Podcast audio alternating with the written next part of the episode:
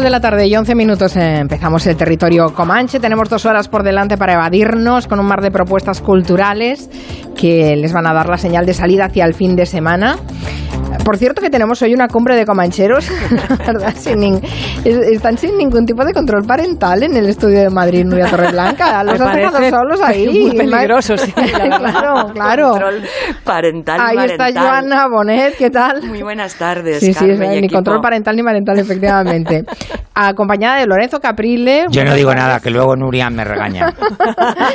¿Cómo que no vas a decir nada? Algo tendrás que decir. Bueno, sí, sí. Ah, vale. Pues sí, claro, lo primero que estoy muy triste que no pude ir a Campo de Cristana. ah, bueno, porque ahí tengo muchos amigos, los Leal, los Mellado, hubiera hablado de Sara Montiel. Que sepas que te pusimos falta, pero con esto queda resarcida y ya para otro año. ¿Tú sabes cómo se llama el molino donde están las cosas de Sara Montiel? ¿Qué cosas me preguntas a esta hora de la tarde? Yo que me quedé también en Barcelona y no fui a Campo de Culebro, El Culebro, se ah, llama el molino El Culebro, que es el nombre de un viento de allí. Sí, sí. O sea, que me quedé con muchas ganas de ir a Campo de Qué pena. Pues vamos a hacer otro viaje para llevarte. No soy te preocupes, molinero de honor, ¿eh? De Campo de Cristana. También está Máximo Pradera. Aquí estoy, sí. ¿Cómo estás, Max? pues muy bien, voy a hablar de canto. Mm, bueno, es que de hecho tenías deberes. Voy a saludar también a Nuria Torreblanca, que he dicho que sí, estaba aquí, pero no la he saludado Muy buenas, ¿qué tal? Buenas tardes. La, la, señorita Rottenmeier, que luego nos regaña. A ver, Lorenzo, cuéntalo todo. Yo te dije esta semana, haz el favor de dejar hablar a la gente. Si alguien habla, tú ¿Ves cómo te regaña? ¿Ves cómo te regaña? Pero eso Toda la razón tiene. Esto es un consejo publicitario gratuito. Es verdad, es verdad. Bueno, a ver, ¿qué Máximo Pradera, pobre, lleva una semana que le dejó encargado de deberes la jefa? Sí. Eh, Julia, el viernes pasado y, y, te has aplicado. No sé por qué te voy, empezó... a tener, te voy a tener que puntuar yo, no sé cómo lo ves. sí, claro, es que la jefa desde que se, se vuelve, a, vuelve a ser una estrella de la tele ya no, quiere saber nada de la radio. Está en los Pirineos. Nos está, no, ¿qué va? Está endiosada, oyendo, nos está oyendo y apuntando y anotando Está endiosada porque vuelve a ser reina de la tele. No, es verdad. Falta, falta Cía, falta Cía Pradera. Bueno, venga, vamos a hablar de técnicas de canto, que serán los deberes que tenías encargados, Máximo. Lorenzo no sabía nada. Yo no sabía lo de la tele. Se lo contáis en la pausa de Anda va a Televisión Española. Va a Televisión Española. Sí, sí. Bueno, que no sé por qué empezó a sonar música de Julio Iglesias, la, puso Joan, y ya empezamos a enrollarnos sobre la forma tan peculiar que tiene de cantar eh, Julio Iglesias, que bueno, canta mucho sobre las M y sobre las Ns, y luego hace algunas cositas más que ahora comentaré. Pero vamos a escuchar primero en qué términos se produjo el encargo de Julia. Un día tendrías que hablarnos, Máximo, tú que eres... Mm, ¿Qué me interesa el tema? Eh, tú que eres el, en fin, el que musicalmente tiene criterio, conocimientos y academia a la espalda. Los trucos de los cantantes pues eso que acabas de decir de Julio Iglesias, que no pronuncia las vocales, sino, y ahora acabas de hacer una manera de rastrear también muy curiosa. Ahí el pues, encargo. Ahí es el encargo, sí. bueno, antes de entrar a comentar Julio Iglesias, su hijo Enrique y otros cantantes, hay que dejar claro una cosa para entender los fenómenos de los que vamos a hablar luego. La, la, formación de un cantante bueno, la formación de un cantante profesional, lo que se llama el entrenamiento vocal, consiste en saber y entrenar que hay dos músculos que eh, mm, funcionan durante el canto. Uno, tienen nombres un poco difíciles, ahora daré la abreviación. Uno es el músculo tiroaritenoideo, que es el encargado de juntar las cuerdas vocales. Cuando tú tienes las cuerdas vocales separadas, pasa el aire pero no hay sonido. Ahí no hay está. Si empiezo a apretar los músculos tiroaritenoideos de ahora en adelante, TA, pues ya empieza lo que se llama el frito vocal. Ah, y se aprieta todavía un poco más, ya suena la voz, el tono, propiamente dicho. Pasamos de frito vocal ah, ya, a un sonido propiamente dicho. ¿no? Junto a ese músculo está otro que se llama crico eh. ¿Qué tiene la función? En vez de apretar las cuerdas vocales para que se produzca la fonación o el canto, tiene la, de, eh, la función de elongar las cuerdas vocales para poder hacer agudos. ¿no? Entonces, los cantantes malos, que en España tenemos unos cuantos, no voy a citar nombres, salvo, salvo, el de Álvarez del Manzano, que nos torturaba Navidad tras Navidad con los villancicos aquellos. Eh, los cantantes malos lo que hacen es que ignoran prácticamente que estos dos músculos tienen que colaborar. Es decir, no son como el bíceps y el tríceps, que cuando funciona uno, el otro dice, haya películas, te lo dejo en tus manos y viceversa, ¿no? Sino que tienen que estar todo el rato eh, colaborando. Y el entrenamiento del cantante es precisamente aprender a coordinar esos dos músculos para que estén todo el rato eh, en juego. Y ahí engancho con una cosa que dijo el otro día Eulalia, un día que yo no estaba, Eulalia Ramón se llama, ¿no? La no, Rosa. Eulalia Ramón es la de Carlos Saura. Es Carlos Saura. la de Carlos Saura. La nuestra es Eulalia Rosa. Eulalia Rosa. la, gran Eulalia...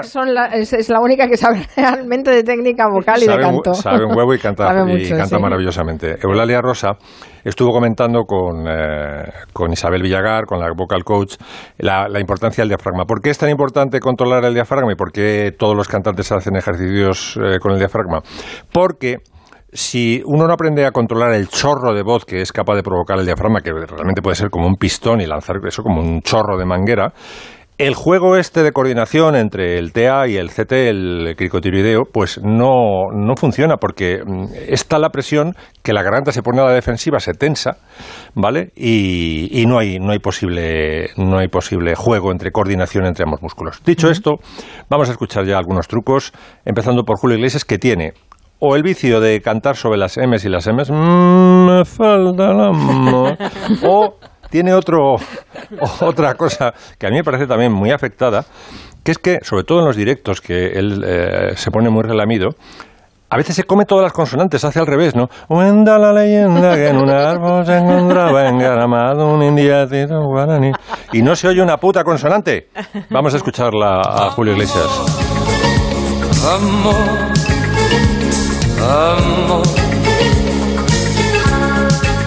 That's how I say the Latin way, how much I love you.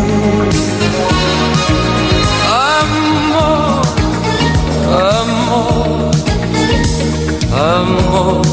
Pocos cantantes encontraréis que marquen tanto las, las mm. M's y las N's como Julio Iglesias, aunque no es el único. Hay, por ejemplo, cantantes muy famosas como Judy Garland, se hinchaba a cantar sing y se estaba un minuto sobre la N de sing marcaba mucho las, las M's y las N's. ¿no? Bueno, el hijo de Julio Iglesias, Enrique Iglesias, cuando no está utilizando el, el, afinador este electrónico, ¿cómo se llama eso, Nuria? El, autotune. El autotune, Cuando no está tratando con el autotune se dedica a hacer frito vocal. ¿Para qué? Para parecer más vulnerable, es decir, es, es, postureo, postureo emocional. Y entonces empieza todas las frases con oh, entra la leyenda, ¿sabes? Y ya engancha, eh, emitiendo más presión de aire con la nota propiamente dicha. Would you dance uh, if I asked you to dance? Would you run and never look back? Would you cry if you saw me crying? And would you save my soul tonight? Would you tremble?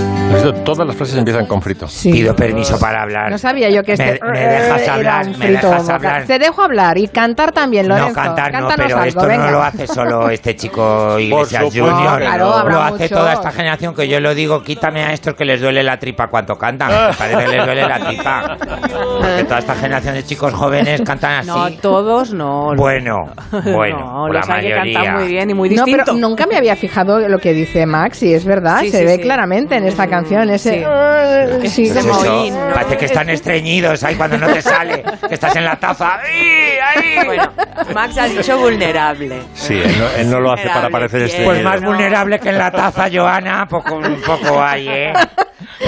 Ay, por favor. Ahí sí que somos todos iguales. Apartate esas Lorenzo imágenes que me habéis generado en el bocetos, Ha empezado a hacer bocetos de traje mientras cantaba Enrique Inglés. Yo tengo un caprile en boceto y dentro de unos años... A la que suerte. Bueno, bueno, y nosotros aquí... A ver, el, frito no solamente se hace cantando. Por ejemplo, si buscáis eh, Vocal Fry Kim Kardashian, os sale un minuto entero de Kim Kardashian hablando en frito, ¿sabes? Ah, es, es, horrible, es una pesadilla. Britney Spears, por ejemplo, en Baby One More Time, si buscáis esa canción...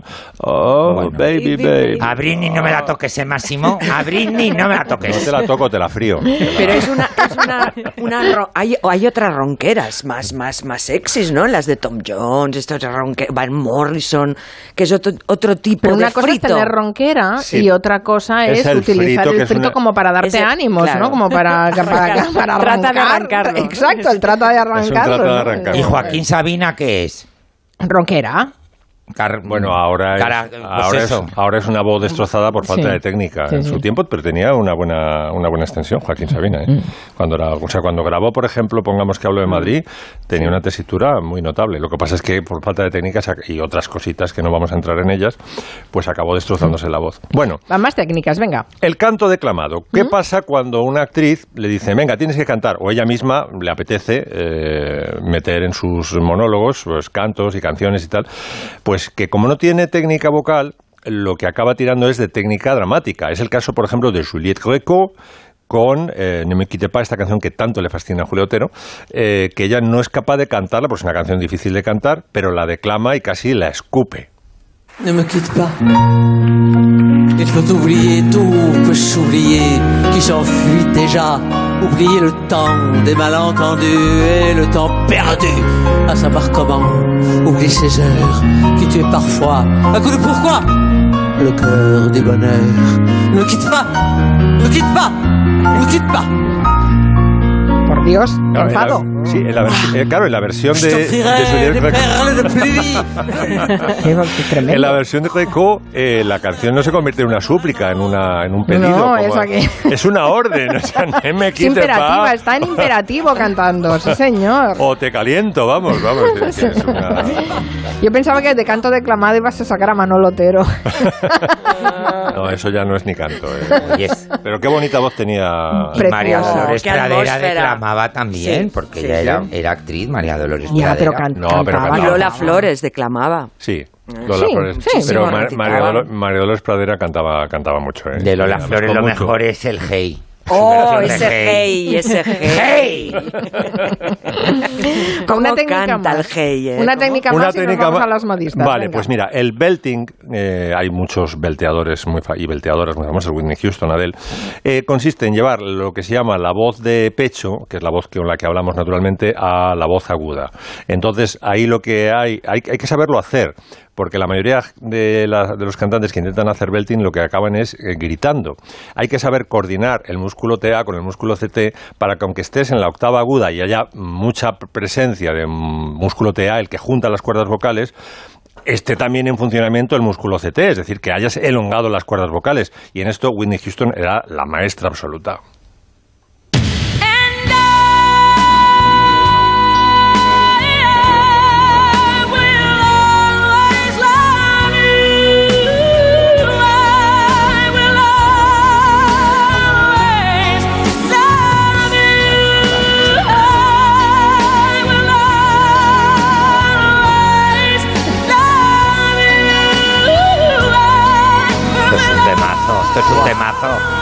Canta así, Máximo. Ya no se canta así. Con los regatones esos y esas cosas horrorosas. ¿Viste, ¿Viste el documental? Sí, claro ¿Viste lo los vi. planos por detrás de la Sí. espalda de Whitney Houston? Sí. Lo que es ese pedazo de atleta vocal, qué costillar tenía. Hombre. qué bestia. Hombre, que mira. parece mentira que después de esto no nece- necesitaras respiración asistida, porque es que de verdad que, que es Bueno, pues, alucinante. pues, eh, pues, Era como una nadadora olímpica, vamos. no, eh, pero eh, fíjate, Qué prodigio, eh, le, costó, prodigio. le costó la vida, ¿eh?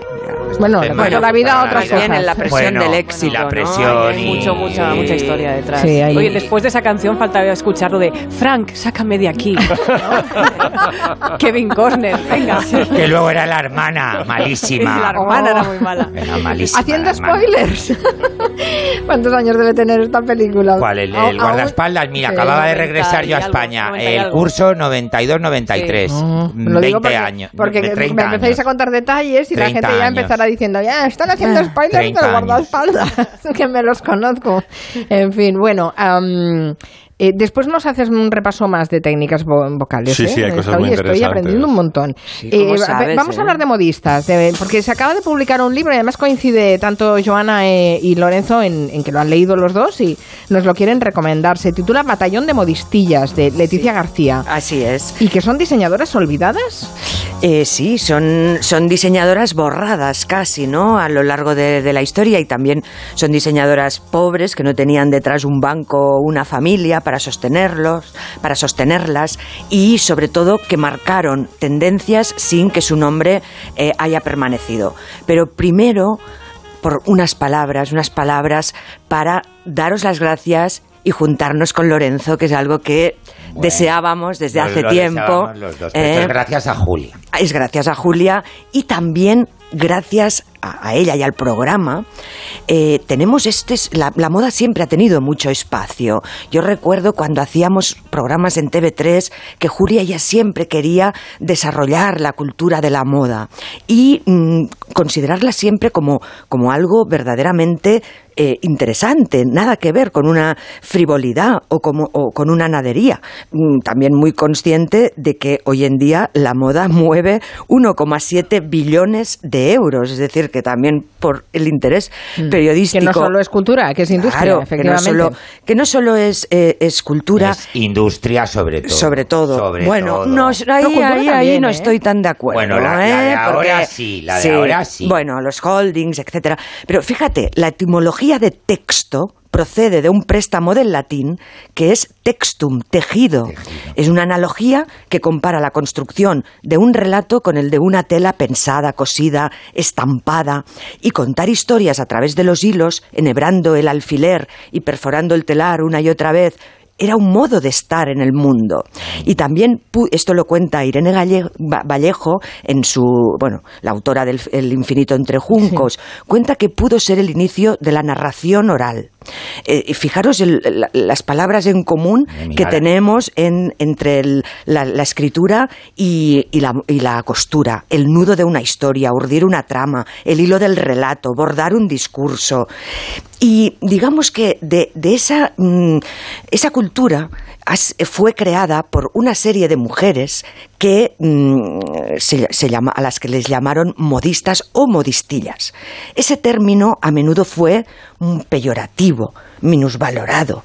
¿Por qué? Porque la, la- la moda, la costura siempre se ha dicho que, que es tan frívola, que es tan superficial y en cambio deportes de élite eh, tienen muchísimas páginas cada día en, en los medios y, y- y son verdaderamente, o sea, eh, todo el mundo, a todo el mundo les parece trascendente o importante o un entretenimiento legitimado, mientras que a la moda muchas veces se le ha hecho mucho de menos.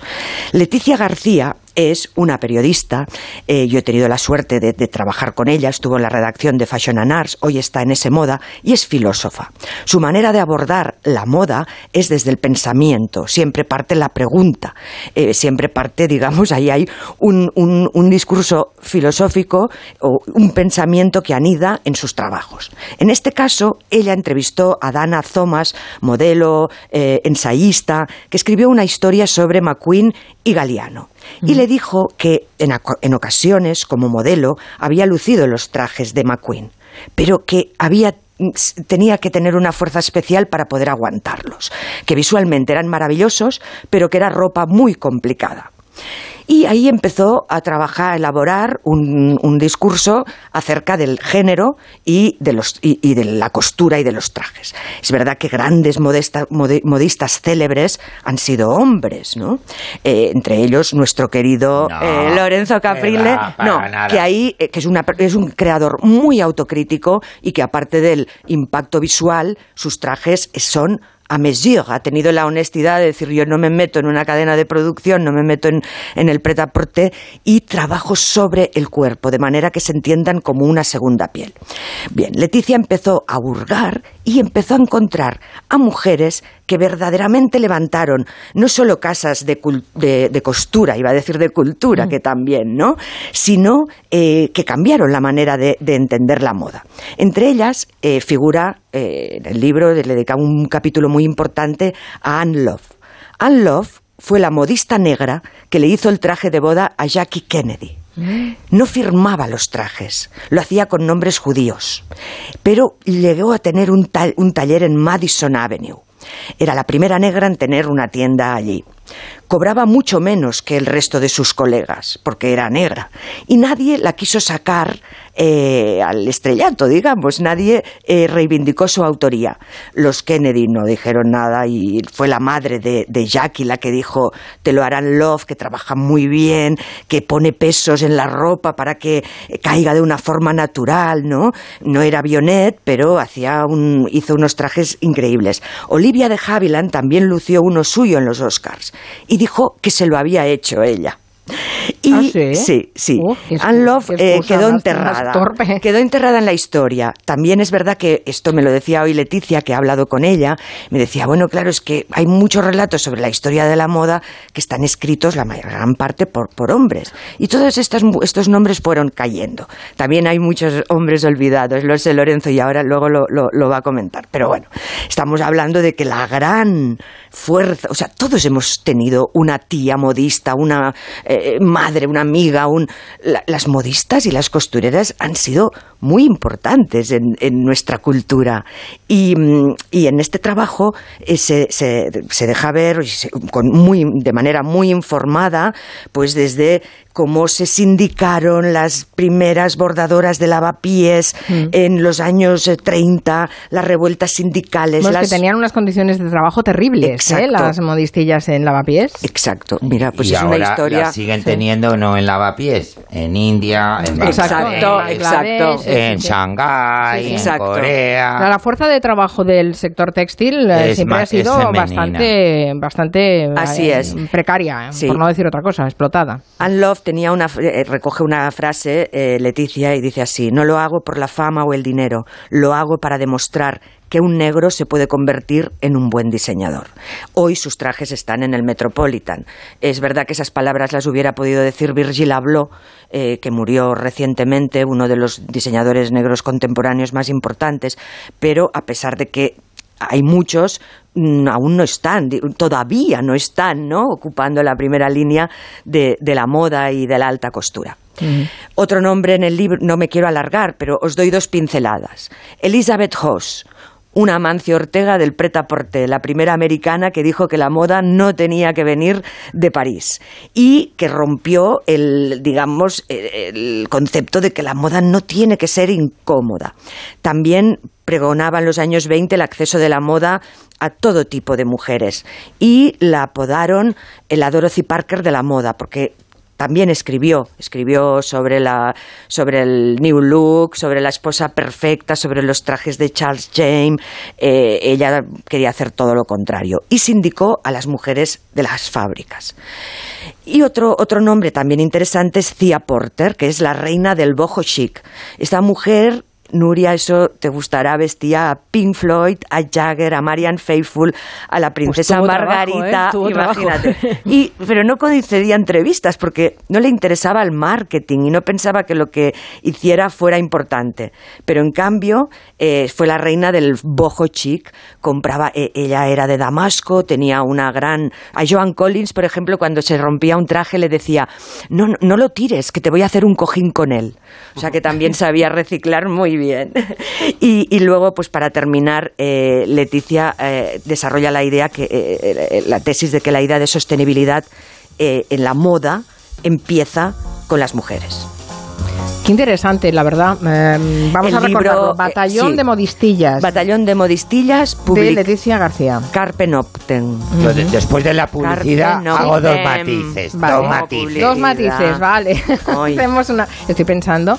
En, eh, era la industria textil, ¿no? Las mujeres que dan origen al 8 de marzo. Sí, las que así hacen es. la- por el incendio en la, en la en fábrica, una fábrica de en la que se habían puesto en paro. Eh, claro, no, en sí, paro no, no en se habían puesto en No, paro. en paro no. Se incendió la fábrica, las, las puertas estaban cerradas por dentro para que ellas no pudieran salir sin antes estar registradas por ver si se llevaban camisas a su casa y murieron todas incendiadas porque no pudieron salir porque las puertas estaban cerradas por fuera.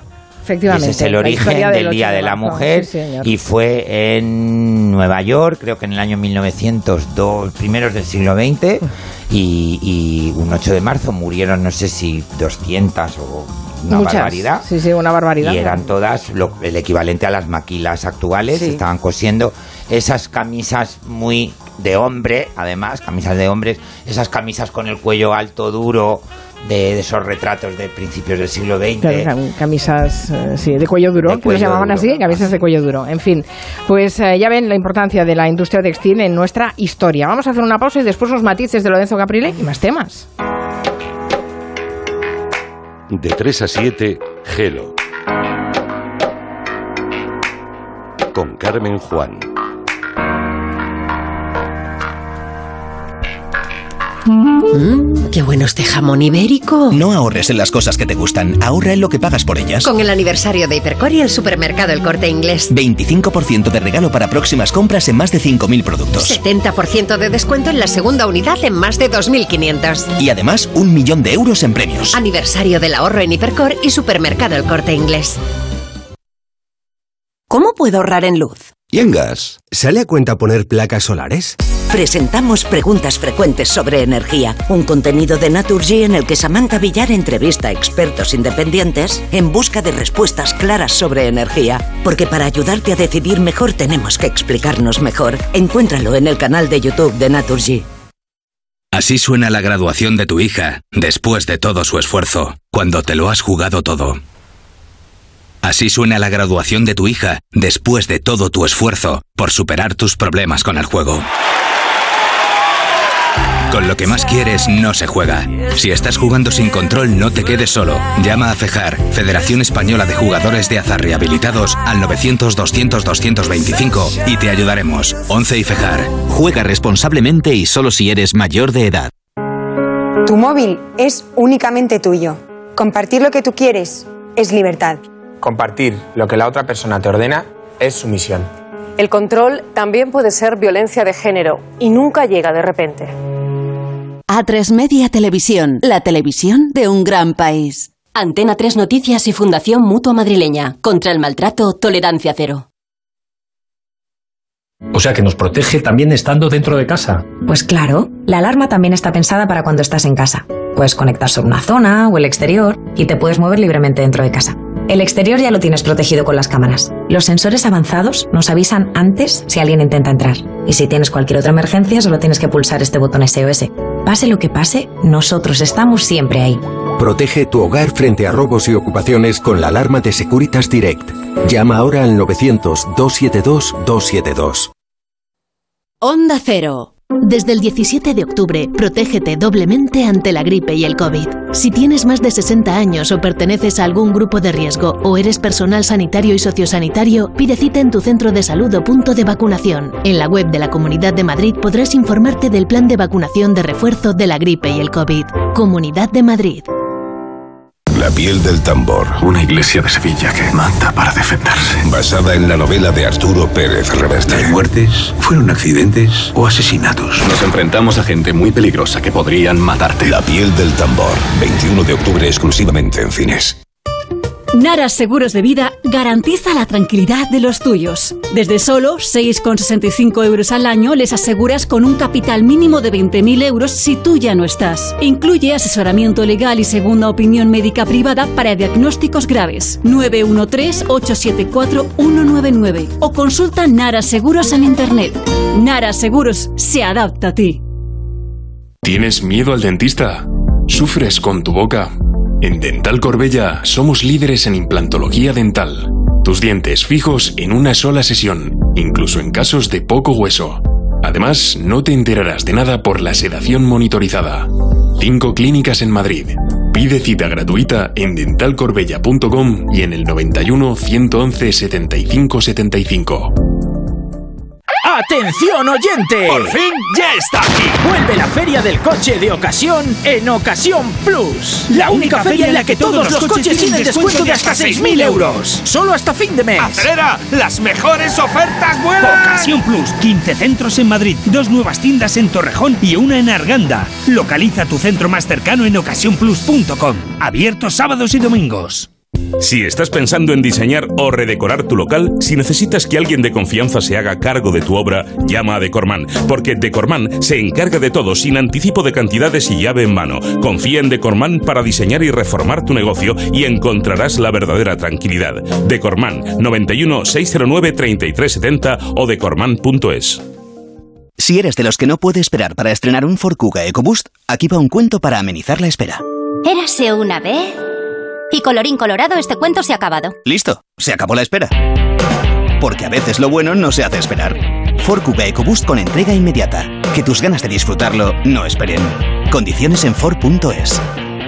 Si tiene joyas de firma o artículos de oro y plata, llame al 91 534 6706 o vaya a la Plaza San Juan de la Cruz 9. Si tiene joyas de firma o artículos de oro y plata, llame al 91 534 6706 o vaya a la Plaza San Juan de la Cruz 9. Le pagarán el mejor precio al momento. Y también bolsos de Vuitton, Chanel y Hermès. Muebles Adama. Renovar sus muebles es renovar su vida. Venga a conocernos y le sorprenderá todo lo que podemos hacer por usted. La más amplia variedad de muebles de calidad y diseño a un precio increíble. Muebles Adama. Ver a la calle General Ricardo 190 o entra en mueblesadama.com. En la ganadería Organic producimos la mejor carne del mundo. Hacemos cría ecológica de las razas Angus y Wayu, 100% sostenible. Nuestra carne es extremadamente tierna y jugosa. Va del campo a tu casa, sin intermediarios, a un precio justo. Si pruebas Organic, solo comerás Organic. Nosotros te la llevamos gratis a tu casa. Haz tu pedido en el 910-2010, 910-2010 o carneorganic.com. Organic, la mejor carne del mundo. 98.0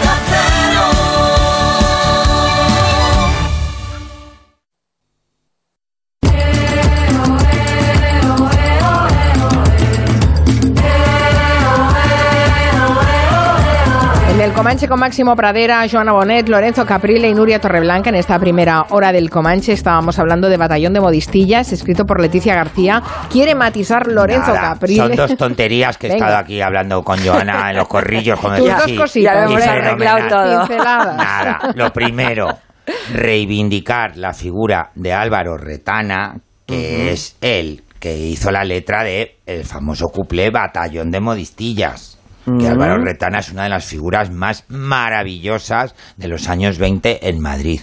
Que los años 20 en Madrid debieron de ser, perdonar la expresión, la releche.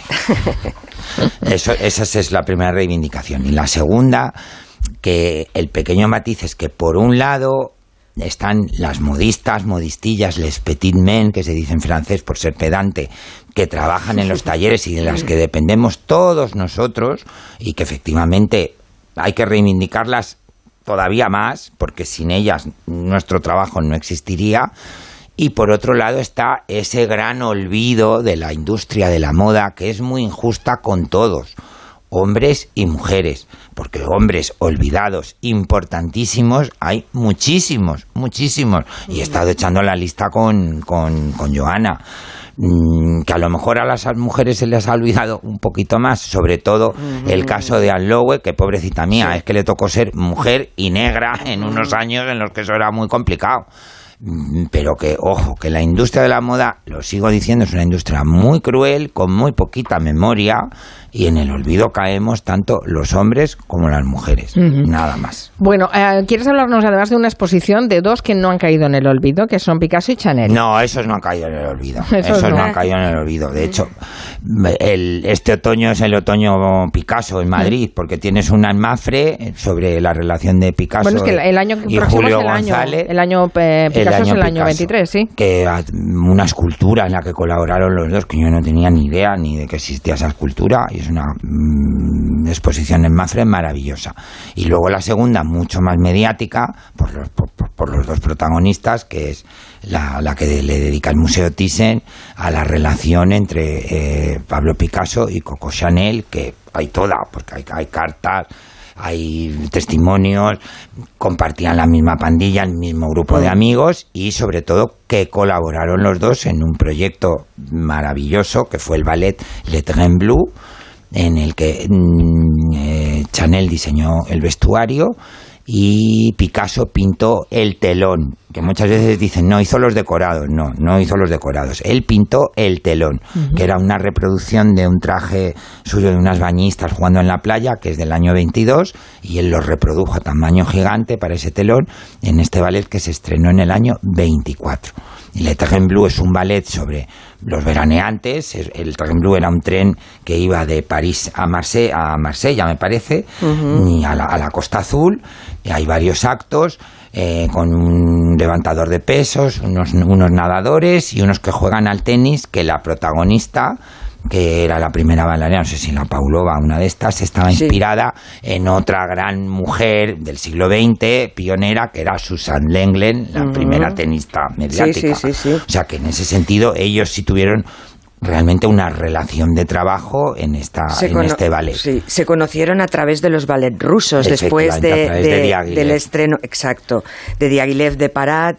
Y eh, hay una frase que está recogida en la biografía de Chanel de Circe, que, en la que Chanel habla de Picasso y dice su primera reacción, su primer impacto. Dice, estuvo antipático, pero me fascinó. Te miraba como un halcón, presto a balanzarse sobre su presa. Me dio miedo. Cuando entraba en una habitación, aún sin haberlo visto, sabías que estaba y que te estaba mirando. A partir de este encuentro... Parece que está hablando de Sí, ella, ¿eh? sí, Joana, es verdad. perdóname. Porque Se Chanel, reconocieron. muy simpática tampoco No, era. era Eran- muy dura, era fueron dos monstruos del siglo XX. O sea, Pero sí es cierto que esa mirada de. Picasso es reconocible Sí, porque en las la fotografías describe muy bien. también te impresiona. En las fotografías eh, ves esos ojos eh, que, que Sí, te taladran. ¿eh? Sí. Y luego ella hizo mm, el vestuario de Olga, ¿no? De, de, de la mujer de Olga Picasso, que creo que la, La expos- vistió la- muchísimo, la exposición le dedica un espacio. un espacio. Vale, ¿dónde la vemos? Eh, en Madrid. el Museo Thyssen y ¿Mm? si no me falla la memoria, creo que termina en enero. El 15 de enero. Vale, pues tenemos tiempo de ir a verlo. No está mal, no está mal. ¿Qué te parece, Máximo, si hacemos más, eh, más técnicas vocales? Pues mira, voy a hablar ahora de la otra gran belteadora a la que yo admiro, que es Adele, que sabéis que ha tenido problemas de voz. Eh, Adele es eh, mezzo soprano, entonces cuando tiene que subir mucho, está en belting, y, pero tiene que quiere subir todavía más, no consigue extender el belting hasta la nota deseada, pero hace un falsete muy bonito, es decir, hace una voz muy aireada, muy, muy agudita, pero que como dura unos instantes queda como un adorno muy chulo.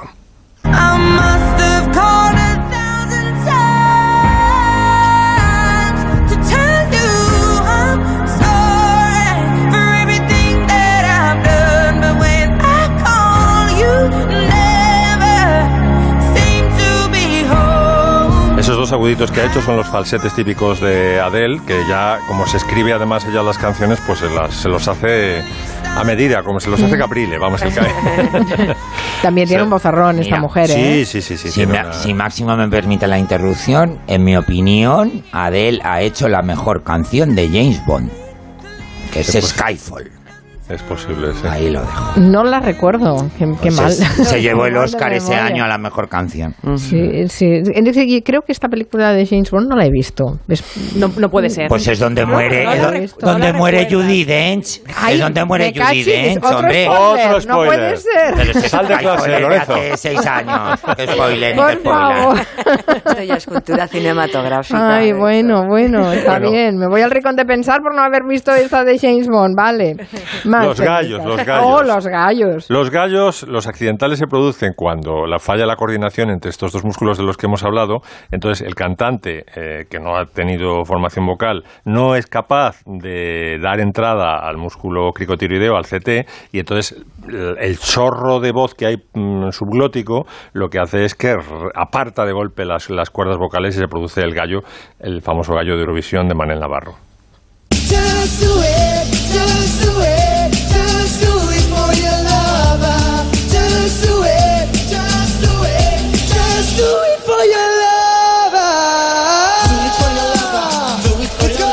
Falta de coordinación. Me entre- fatal, ¿eh? Que se le recuerde tanto por este gallo cuando es un, un Pues chaval que hubiera venido estudio de casa. Pobre, pobre. Es- Esto es lo que le pasa al, al- rey Felipe VI cuando le salen Sí. gallos en los discursos. Exactamente, que es que además es que esto de verdad con un poco de trabajo se soluciona, es decir, es yo lo considero una negligencia. Y a Pedro Sánchez también, ¿eh? A ¿También le Pedro Sánchez gallos a también. Pedro Sí, Sánchez? alguno la sale también. Sí. Pe- Pero muy de vez en cuando. Es que Pero no bueno, Pedro continuo. Sánchez puede estar ahí cuatro años, pero es que el rey sabe que va a estar toda la vida. joder. Eso, eso, eso te lo compro. Cógete un vocal coach, que esto en todas las nochebuenas vamos a tener que escuchar. Es que parece ya, parece ya el gallo Claudio. Eso te lo compro. Eso te lo compro. Sabe fatal, he- abierto un melón. Y ha llegado, ha llegado Segurola. No Bueno. sabéis cómo está el, es- el estudio de Madrid. ¿eh? Yo nunca lo había visto Como así. llega Tan seguro lleno. la, Este eso de que va a estar ahí para siempre. eh, Está bueno, mudo, está mudo, pero... Va a estar ahí para siempre, no lo sabemos. Bueno, que estábamos hablando. Hola, Santi. Siéntate, que estamos hablando de gallos. Otro en el No, corral. el gallo, el gallo también se puede, se puede hacer intencionadamente para como una gracieta, ¿sabes? Para darle más, eh, pues un toque así especial, una canción. Y era uno de los eh, toques eh, de las firmas de la casa de Chicho Sánchez Ferlosio. Hombre, sí. cuéntanos. No, el no, no taxista soy. que me acaba de, Habla, de- habla. de traer hasta aquí eh, me dice, ¿y con quién estás? Dice, ostras, el Comanche. Bueno, también me lo han dicho en París, Nuria Torreblanca, ¿Qué te pe- han dicho? periodistas ¿Ah, que son comancheros, sí, sí, sí, ahora en la, se- la Semana de la Moda, Es que, que nos siguen. eh, estamos bueno, in- bueno, in bueno, the world. que- sí, pues el caso es que el taxista me dice, ¿y con quién estás? Y, di- y- y digo, con- dice, ¿con de, de Prada? Digo, no, estoy con eh, Uno, que es- Máximo uno- uno un poco más delgado. Pradera. Me dice, un crack. Dice, yo era muy amigo de su tío, Chicho Oh. Sánchez Ferlosio. Yo trabajaba en Galerías Preciados y nos encontrábamos a tomar mm, el aperitivo y charlábamos y qué persona tan cordial, tan culta. Y bueno, y, y la verdad es que una conversación muy interesante porque hablaba, digamos, de, del buen clima del diálogo, ¿no? Que tenemos aquí, sin necesidad de, bueno, pues eso de tirarnos navajitas, de llevarnos la contraria de una manera bruta, ¿no? Sino con cordialidad y argumentando. Y, y nada, y me ha dicho que sabes bueno. mucho de música, Max. o Sí, que- fíjate que, que te- algún- tenía que salir, ¿eh? Chicho Sánchez Ferlosio. Y Lorenzo ahora estaba recordando los trajes de las Ferlosio. El traje Sí. de boda de Carmiña, ¿no? Porque eh, los, los Herrera Yoyero, hablando de hombres olvidados, Olvidados, de Herrera Firmo. Yoyero fueron uno de los grandes talleres de aquellos años en España y la abuela de Máximo, doña Gabriela Ferlosio. Doña Liliana, Gabriela es Liliana. Gabriela es tu madre, perdóname, que siempre me lío. Eh, era mecenas y, y, y- y- y muy, y clientísima porque uno de los dos, no recuerdo si Ollero o Herrera, no lo recuerdo, era de Coria, que era donde vosotros teníais. El Casa esa, bueno, esa casa palacio preciosa. Y, y- y- y Re- y Liliana le regaló el traje de chaqueta con el que se casó. En la calle Alcalá, al lado de donde vive su padre. Efectivamente, Sí, sí. Carmen Bueno, Martín y- Gaite con el tío de Máximo, con Rafael. De que, bueno, nos estamos enterando de un porrón de cosas. historias, ¿eh? es que aquí hay un montón. Hoy se han, Qué bueno. se han echado tantos nombres que, Muy- que sí. tienen historia detrás. Los comancheros somos name droppers por... Pero me, he quedado con las ganas de oír un, Bueno, gallo, un mira, gallo artístico. Para que lo escuchéis mejor todavía, he aislado la voz con un programa, la voz de, de Chicho, y vais a ver la marca de la casa que era el gallo artístico. A tu cuerpo y a tu cara, con qué gusto me arrimara. A tu cuerpo y a tu cara, con qué gusto me arrimara.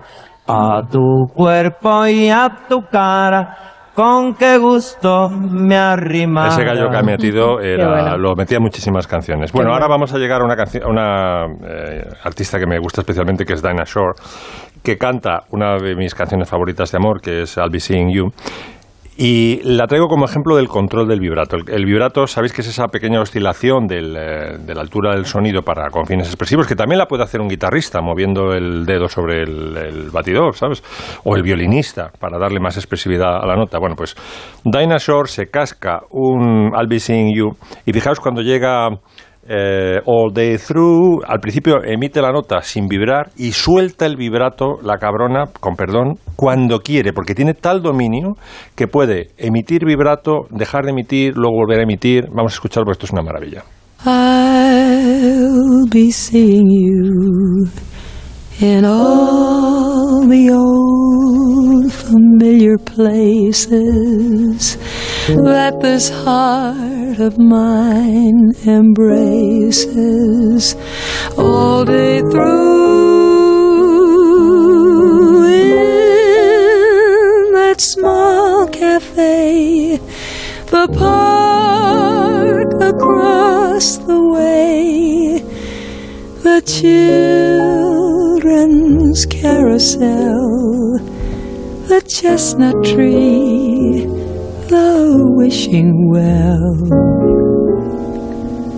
I'll be seeing you in every lovely summer's day, in everything that's light and gay. I'll always think of you that way. I'll find you in the morning sun, and when the night is new, I'll be looking at the moon,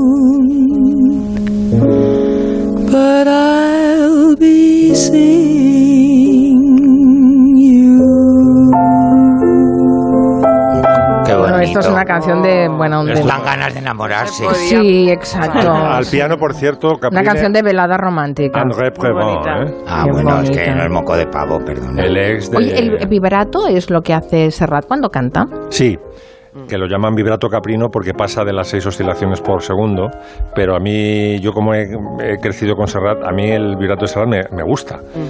Sí, otros- estamos acostumbradísimos. Sí, además. ya lo considero parte de... ¿Vibrato caprino? ¿Dices? Que Sí, sea- no cuando, cuando, cuando oscila demasiado la voz, cuando en un segundo entran más de seis oscilaciones por segundo, se llama vibrato caprino porque realmente pareces una, una cabra. y a- a- le pasa un poco a... Ay, por favor, ahora, ¿Sabes a le- miraré a a Serrat de otra manera cuando lo vea vibrando. ¿Sabes a Que qué es- le- Además se le ve la garganta, ¿eh? Como le vibra. Sí, sí. ¿Sabes a quién le pasa bastante? Que ¿A le, han dado un premio ahora a Silvia Pérez Cruz. Silvia Pérez Cruz, el vibrato Sí. que tiene Es un vibrato caprino. Mm. Eh, no sé si es intencionado, es que le sale así, pero eh, cap- caprino es. Y lo contrario de, de esta forma tan ligada y tan eh, vibrada y, y glisada de, de cantar, con la misma canción I'll Be Seeing You, es Jimmy Durante cantando todo el tema en staccato, que para mí lo parte, pero bueno. I'll be seeing you in all the old familiar places that this heart of mine embraces Nos ha fastidiado. all day through. Este canta tan poco que tiene que meterle un coro por debajo. Pero seguro que era muy simpático, que tenía mucha planta. ¿Qué?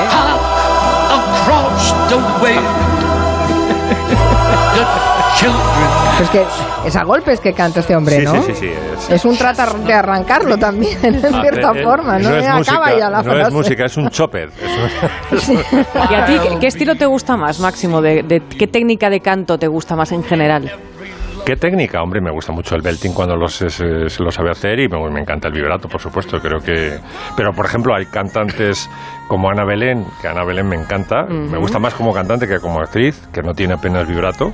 Y no, no, pero cuando se sabe hacer, desde luego Dinosaur, cuando es un vibrato como el de Dinosaur, y ya no te digo como el de Montserrat Caballé o las grandes cantantes de ópera, vamos, eso te, te cierra la boca para, para unos cuantos minutos. sí. Y lo de, lo de Whitney Houston era el, el- me- Belting. el- be- Belting. con Beck, bel, Oh, sí, belting. Sí, de, de- de barriga, su- ¿no? Subir De- la voz de la voz de hablar, la voz Sí. de pecho, a un registro agudo, pero insisto, solicitando la colaboración del otro músculo. Y lo que hace Bárbara Streisand cuando esté tira, eso también es Eh, belting. sí, sí, también es reina Belting belting. de, sí. de cin- de cinturón, me dicen. Que Viene, es más sí, de viene, cinturón, ¿no? sí, viene de, ¿Y Melody Gardot? Melody Gardot no, Melody Gardot no es, no es belteadora, pero canta, me, Oh, me fascina cómo canta, sí. Carmen, Bueno, que ya llega la hora, que tengo que hacer publicidad de mi programa, por favor. Es verdad, pues nada, tienes eh, de No, 10 un minuto. para decirlo. ¿Dónde te Coser y contar en Telemadrid a las nueve y cuarto de la noche los sábados. Ah, y si no, pues se puede Sábados. ver en Movistar, que es Vale. la plataforma que tiene Telemadrid. 9 y cuarto en Telemadrid. que es Coser y precioso. contar, me gusta el Recorro. Madrid, recorro Madrid sí. a través de la historia de la moda y de la indumentaria. Bueno, y mañana bonito, el sí. capítulo lo dedicamos al motín de Esquilache y de ahí pasamos pues a contar la historia de la capa española. Qué Quedó un bueno. capítulo precioso. Qué bueno. Felicidades. Yo vi el del mantón de Manila y es precioso. Sí, ese quedó. Lorenzo, os quedó precioso. Ese quedó un poquito arriba España, pero quedó muy bonito. Todas estas cosas tienes que contar en el Comanche. Está muy bien. Gracias por haber eh, coincidido. ha sido un esfuerzo ¿eh? con Joana Bonell y Muchas Lorenzo gracias. Caprile. Gracias. Que nos Max. tenéis que traer más a Joana Pues y a mí, venga, os por favor. más. Ahora me quedo con las noticias de las seis y seguimos con el Comanche. Chao, chao.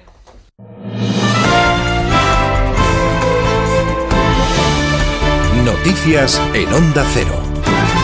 Buenas tardes. El ex asesor de Donald Trump, Steve Bannon, ha sido condenado a cuatro meses de cárcel por negarse a colaborar con el comité legislativo que investiga el asalto al Capitolio del 6 de enero de 2021. La condena la ha dictado esta tarde un tribunal federal de Washington. Corresponsal en Nueva York, Agustín Alcalá. Steve Bannon, el ultraderechista y antiguo asesor de Donald Trump, ha sido condenado en un tribunal federal de Washington a cuatro meses de cárcel por desacato al Congreso al negarse a declarar ante el comité que investiga el ataque al Capitolio del 6 de enero del 2021 por las huestes del expresidente. Bannon, al que han gritado que es un traidor y un fascista, ha asegurado a las puertas del tribunal desafiante que la presidencia de Joe Biden acabará dentro de dos semanas cuando los norteamericanos se pasen por las urnas para elegir un nuevo Congreso. Recuerden, el día del juicio final de este régimen ilegítimo es el 8 de noviembre, el día en el que termina la administración Biden. El ahora comentarista radiofónico y consultor de grupos de ultraderecha europeos no deberá entrar en prisión hasta que se resuelva su apelación, un proceso que puede durar todavía meses.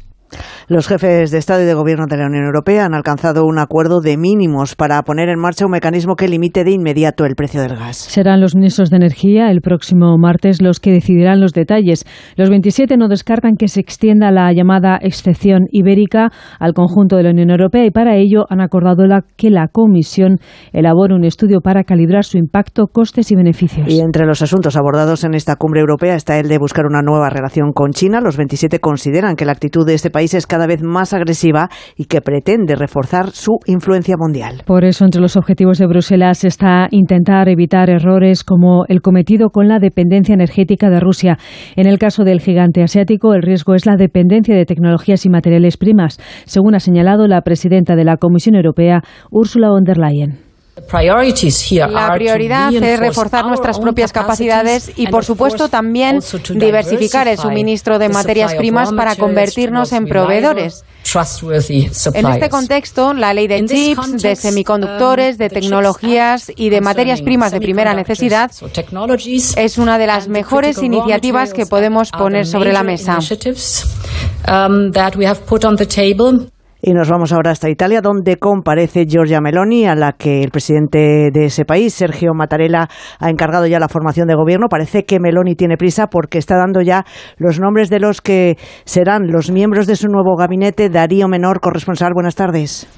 Así es, muy buenas tardes. Hace solo unos minutos que Giorgia Meloni acaba de comparecer en el Palacio del Quirinal, la sede de la Presidencia de la República en Italia, eh, para informar eh, que el jefe del Estado, Sergio Mattarella, le ha encargado que forme gobierno. Va a ser mañana a las 10 de la mañana, cuando siempre en el Palacio del Quirinal juren sus cargos los miembros del nuevo gabinete, en el que está representado el bloque de centro-derecha que ganó las elecciones del pasado 25 de septiembre. Entre las carteras más importantes, importantes, la de Exteriores, que va a estar ocupada por Antonio Tajani, el expresidente del Parlamento Europeo. Y ha sido una mala jornada para las bolsas europeas que han terminado en rojo con los inversores de nuevo atentos a la subida de tipos y a la escalada de los bonos. La española se ha dejado un 1,29%, desciende hasta los 7.545 puntos, pero consigue terminar la semana con ganancias. Carmen Sabido. Los inversores dan un paso atrás en una jornada de muchas dudas marcada por la evolución de los tipos de interés. Las principales bolsas europeas han cerrado en rojo, siendo el IBEX el que más cede 1,29, aunque cierra la semana con ganancias de más del 2%. A esta hora Wall Street rebota el 1% y la Bolsa de Londres sigue en verde y suma cuatro décimas. Los valores que más han lastrado al IBEX han sido Grifos, cae un 5% y Ferrovial, más del 4%. Solo cinco valores en verde con Arcelor, que se apunta un 2%. La prima de riesgo baja hoy cuatro puntos hasta los 112 y el barril de petróleo se estabiliza en los 92 dólares. Y a todo esto sumamos la pregunta que les hacemos en nuestra página web ondacero.es. ¿Cree que la importante cuantía de fondos europeos que ha recibido España está llegando a la economía real? Pues cree que no una mayoría, el 92% de las personas que han participado en esta encuesta opina que sí, el 8% restante. Y la información del deporte con David Camps. Sin solución de continuidad, mañana comienza la undécima jornada de Liga en Primera División, destacando a las nueve el choque entre el Real Madrid y el Sevilla, dos equipos de Liga de Campeones en dinámicas opuestas. El conjunto dirigido por Ancelotti es líder sólido y contará con el regreso del guardameta Courtois, mientras el equipo hispalense trata de salir de los puestos bajos de la clasificación de la mano de San Paoli. Los técnicos analizan el encuentro. El equipo está bien, tenemos solo Ceballos que está fuera de la convocatoria, pero entonces si hago algo, algunos cambios solo para evitar problemas futuros. mañana no vaya a cambiar mucho. Imagínense si iríamos asustados al Bernabéu, cómo saldríamos de ahí. Intentaremos jugar un partido, si el rival lo permite, de mucha, de mucha audacia, partido que por ahí podamos llegar a protagonizarlo desde algún lugar.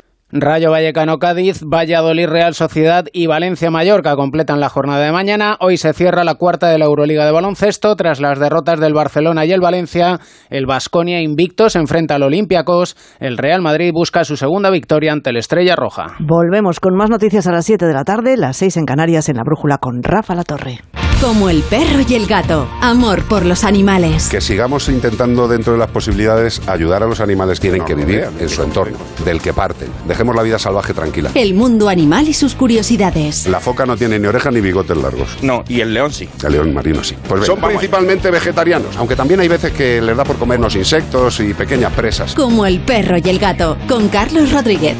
Sábados a las 3 de la tarde. Domingos a las 2 y media. Y siempre que quieras en la app y en la web de Onda Cero. Patrocinado por Menforsan, los especialistas en cuidados, higiene y cosmética natural para las mascotas. Te mereces esta radio. Onda Cero, tu radio.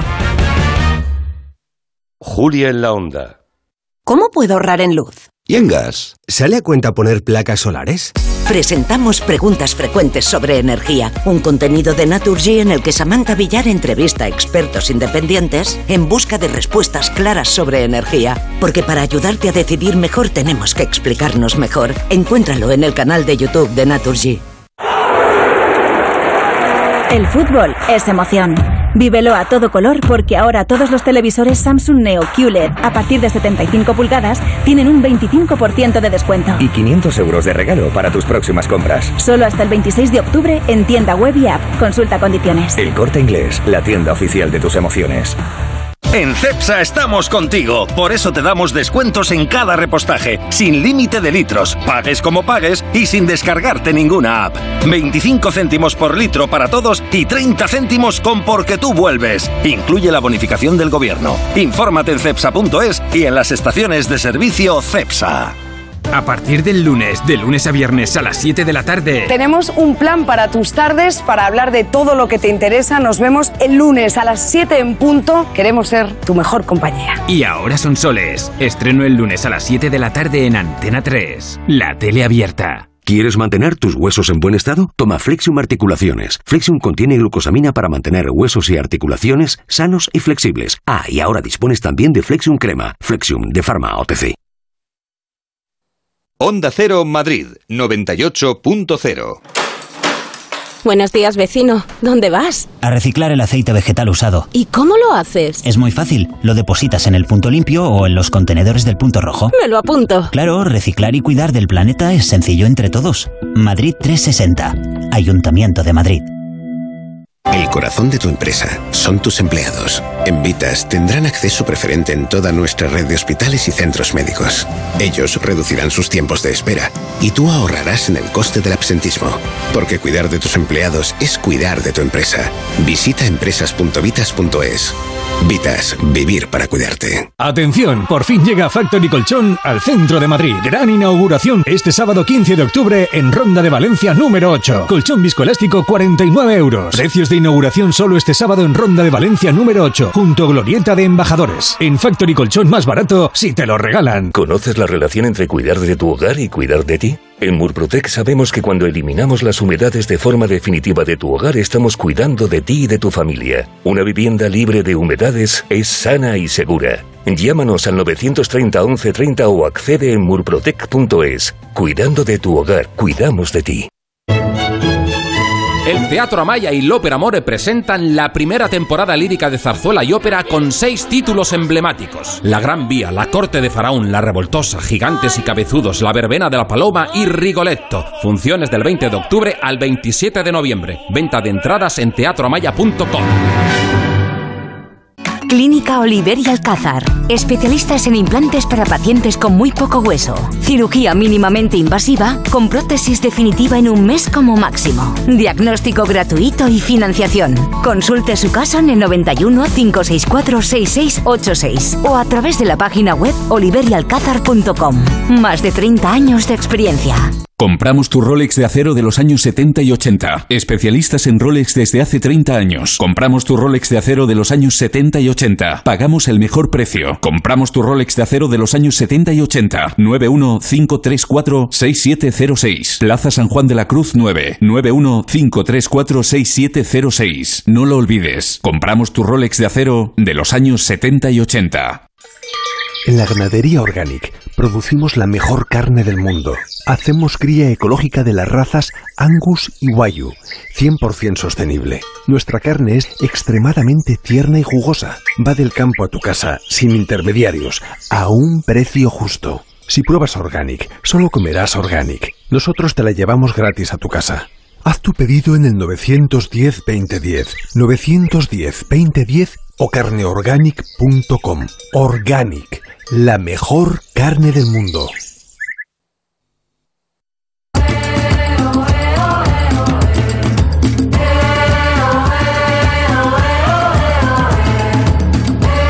Las 6 de la tarde y 11 minutos eh, abrimos la última hora de programa, nuestra segunda hora de Comanche. Aquí tengo a Nuria Torreblanca todavía con nosotros hasta las 7. Ella, ella, ella está hasta las 7. Eh, también está Noelia Danez. Bienvenida, Noelia, ¿cómo estás? Hola, muy buenas tardes. Muy bien, muy contenta que he saludado a Joana. Lorenzo es que lo veo más, pero a Joana es más difícil coincidir con ella. Y muy bien, aquí estamos. Santi Segurola, que se ha incorporado con, con nosotros un poquito antes de que acabara eh, la, hora anterior. ¿Qué tal, Santi? No te habíamos oído la voz todavía. El metro me ha llegado, me ha traído un poco antes. Habéis tenido una fiesta en el polígono, porque es que estabais todos ahí. No está mal, no está mal. yo cuando he llegado no se cabía, además como nos han cambiado de estudio y estamos en uno más pequeño, estaba lleno realmente, ¿eh? o sea, no había, no había hueco. Yo me he quedado fuera esperando. Sí, nos han puesto en el estudio de gala, por favor. no, es que ya no estamos allí. Santi sabe por qué, yo no. Ah, bueno, Me dieron una explicación, pero no me acuerdo muy bien de ella. Ah, bueno, pues dejémoslo correr, no pasa nada. Por cierto, que no tenemos a Miki Otero hoy, eh, lo, lo, echamos de menos, como lo echamos de menos la semana pasada, eh, porque es que está en Alemania, está hablando, Alemania. se ha ido con Simón a Alemania. y ya es segundo fin de semana en Alemania, le van a conceder la ciudadanía. ¿eh? ¿Cómo, es el, el vendrá, éxito? Vendrá pronto porque empezará a hacer frío en Alemania y vendrá pronto, regresará pronto. ¿Y dónde está? ¿En Frankfurt? Está en la feria del libro de Frankfurt. Enseguida lo saludaremos para que nos cuente un poco cómo le van las cosas. Pero mmm, queremos marcar en la agenda si están en Madrid, están a tiempo de asistir a uno de los dos últimos conciertos de la Fundación Tony Manero, que son grandes amigos de este programa. Sí, que esta noche actúan en la sala Monliv de Madrid y el próximo viernes en la sala Polo de Barcelona. Es la última oportunidad, ya contamos hace unos meses que se despedían, que cambiaban de historia, que tenían ganas después de 25 años de, mm, de dedicarse a otros proyectos y hoy pues simplemente queremos recomendaros con muchísimas ganas estos conciertos y recordar pues un poquito su obra, ¿no? ¿Queréis saber cómo les conocimos? Bueno, pues a finales de los 90 irrumpió una bandaza en Barcelona que nos quedamos todos ahí con el culo torcido, como suele decirse, cuando empezaron a tocar y vimos esas bestias sobre el escenario y dignificaron la música disco con canciones como esta.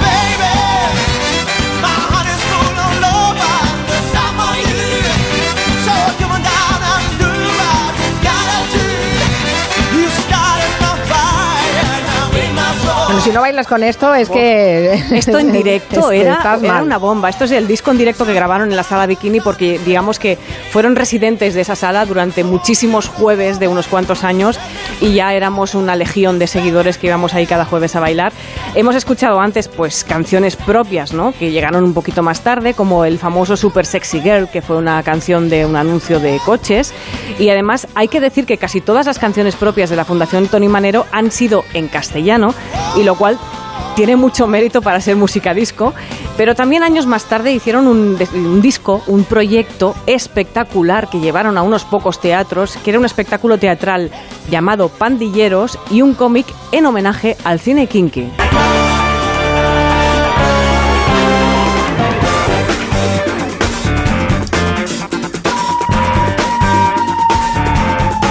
Esto era la banda sonora de una peli inexistente. Como lo llamaban ellos.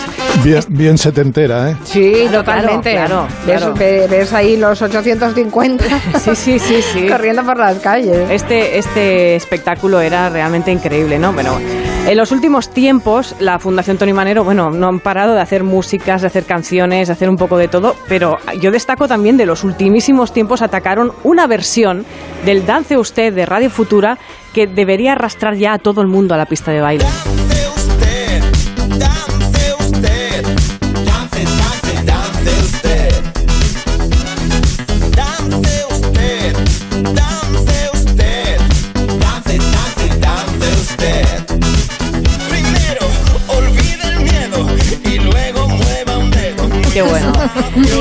Pues aquí no podíamos despedirnos de ellos también, recordando que esta noche en la sala Mon Leaf de Madrid, la semana que viene en la sala Polo, pero nuestro colega Lalo López de la Fundación ha querido enviarnos una señal divina. Hola familia de Julia en la Onda, soy Lalo López de Fundación Tony Manero y estoy aquí porque este viernes la Fundación Tony Manero se despide de los escenarios en Madrid. Será en la sala Mon a partir de las 8 de la tarde. Nos vamos porque todo tiene que tener un final. Han sido 25 años muy intensos, hemos sido una familia, hemos difundido la música disco por todo el territorio español y ha llegado el momento de decir adiós y queremos hacerlo con toda nuestra gente. Queremos ver a la gente bailar, queremos ver a la gente sudar, queremos rememorar viejos éxitos, temas nuevos y dejar constancia de que la Fundación Tony Manero al final ha marcado un tiempo tanto para nosotros personalmente como para mucha gente. Lo que hemos bailado con la Fundación Tony Manero. Sí, darles las gracias por ser como son, por los bailes que nos han dado y por toda la felicidad que, que llevan arrastrando por toda la península. Por favor, no faltéis ni hoy ni el viernes que viene. 25 años, mira como el Guggenheim, ¿no, Santi? sí, también está cumpliendo 25 años, bueno. De todo. De todo, 25 años. De todo, hace 25, años. sí, sí, sí, es tremendo. ¿Eso que lo decía? Miki Otero, ¿no? Eh, Miki Otero, sí, nos hizo un especial que de todo hacía 20 años, ¿no? Mira, Miki, eh, ahí lo podemos saludar. ¿Qué tal, Miki? ¿Cómo estás? Pues bien, aquí estoy al lado del, del pabellón español de la Frío Frankfurt y todo bien por aquí. Dejando bien el pabellón, alto, bien alto. Dejando el pabellón alto, de momento. Bueno, llevo un poco rato, de momento no lo he levantado, pero, pero ahí está. ¿Cuántos, ¿Cuántos escritores españoles más o menos habéis pasado o estáis pasando por la feria de Frankfurt? ¿Lo sabes, Miki? No sé la cifra, pero bueno, ya al llegar al hotel, eh, bueno, nos esperaba un catálogo allí, éramos bastantes, bastantes escritores. Y es como algo continuo, es, el pabellón este que hay encima los escenarios están basados como en una idea a partir de un cuento de Carmen Macicaite, de, que, asocia como cómo hablamos o cómo leemos, que empiezas a hablar y te viene otra idea y otra, con la idea de las cerezas, ¿no? que te comes una, te comes la de al lado. Y está muy bonito el pabellón y cada, media hora o cada 45 minutos pues hay una, charla diferente y luego en paralelo pues los que estamos traducidos aquí pues vamos a otros sitios. Nos van llevando de la mano a sitios a, hablar y a decir cosas, mm. que es lo que, lo, que toca. bueno, es que hay que recordar que la Feria de Frankfurt es la más potente del sector editorial en el mundo, mm, que mm, prácticamente el negocio editorial se hace en un 80% en la Feria de Frankfurt y que España es, la literatura española en este caso, es eh, invitada este año en la Feria de Frankfurt, que ya fue invitada hace unos años también. Eh, no, no nos es ajeno porque además es que la literatura, la literatura española eh, se traduce bastante en, en, en, Alemania, ¿no? Así que os conocen bastante bien. ¿Has firmado mucho, Miki? Bueno, no había sesión de firmas aún, lo veremos, pero desde luego el libro sí que está sí que está como muy presente, que se me hace raro como ver la foto por ahí. Está tu foto por todas partes. No es tan nervioso como yo, le digo al, de la foto, pero va bien y luego sí que hay un choque cultural importante, porque aquí las presentaciones de libros, que, que ya fui la semana pasada, son lecturas, tú vas a leer, ¿no? Y vas a leer, por ejemplo, una librería o un teatro o lo que sea. Y a mí se me sigue haciendo muy raro, porque igual la entrada son 13 euros o 15 euros por verte leer. Bueno, como una estrella. Siempre me, me siento mal. ¿Queréis que me, que me, desnude o queréis que baile o cante? se me hace rarísimo que de repente haya tanta gente como esperando para, para que leas un fragmento de la novela. Y me imagino como el contrario, como si viniera un autor alemán desconocido a España y eso no sucedería. Así que, bueno, está siendo también ese choque cultural que, que bueno, que es interesante. Miki, ¿se te ha parecido ya el chacal? El chacal es ese, ese Andrew Weil, el chacal, el agente literario más poderoso del mundo, que todo el mundo entre, tiene entre fascinación y miedo. Sí, no me ha abordado todavía. No, pero bueno, hay tiempo, ¿eh? Es verdaderamente un foco, ¿eh? Es, una cosa... Hay que, no hay que pensar en la Feria del Libro de Madrid o algo así, que son ferias muy literarias, muy enfocadas a los autores. Es una feria comercial realmente y estamos ahí como hablando entre actos y que pues nos entrevistan y demás, pero lo que están es haciendo tratos continuamente, se está decidiendo qué pasará, qué llegará a las librerías de todo el mundo. Ahí tienes, ahí tienes una novela, Miki. Sí. sí, como una novela de campus, pero una novela de feria. Pues, pues probable, probablemente, sí, sí. sí, sí. bueno, nos lo tienes... Como, si ves a dos personas hablar, no están hablando de cómo les va la vida, están seguramente intentando firmar alguna cosa. bueno, nos lo tienes que contar todo cuando vuelvas, ¿eh? Pásalo bien ahí en Alemania. Desde Cuídate luego. mucho. Abrígate. Os hecho mucho de menos. Ay, Os estaba escuchando este ratito y pensaba, oh, qué lejos estoy. un beso, Miki. Venga, un besito a todos. Chao, chao. Adiós. Sí, la verdad es que debe ser impresionante ¿eh? estar en la Feria de Frankfurt. Hombre, es menuda experiencia, además para él como escritor, yo creo que es una maravilla y un lujo. Claro, claro, claro. Y bueno, además rodeado de tantísimos escritores españoles, porque es que sí. es el desembarco, ¿eh? Sí, sí. Es, está muy bien. Bueno, decíamos 25 años de la Fundación Tony Manero, 25 años del Museo Guggenheim. Eh, quien nos quieres comentar, Santi, cómo ha um, transformado el Guggenheim la ciudad. Yo creo que es modélico lo que hizo el Guggenheim con Bilbao. Sí, es más que modélico porque trasciende, ¿no? Es un ejemplo.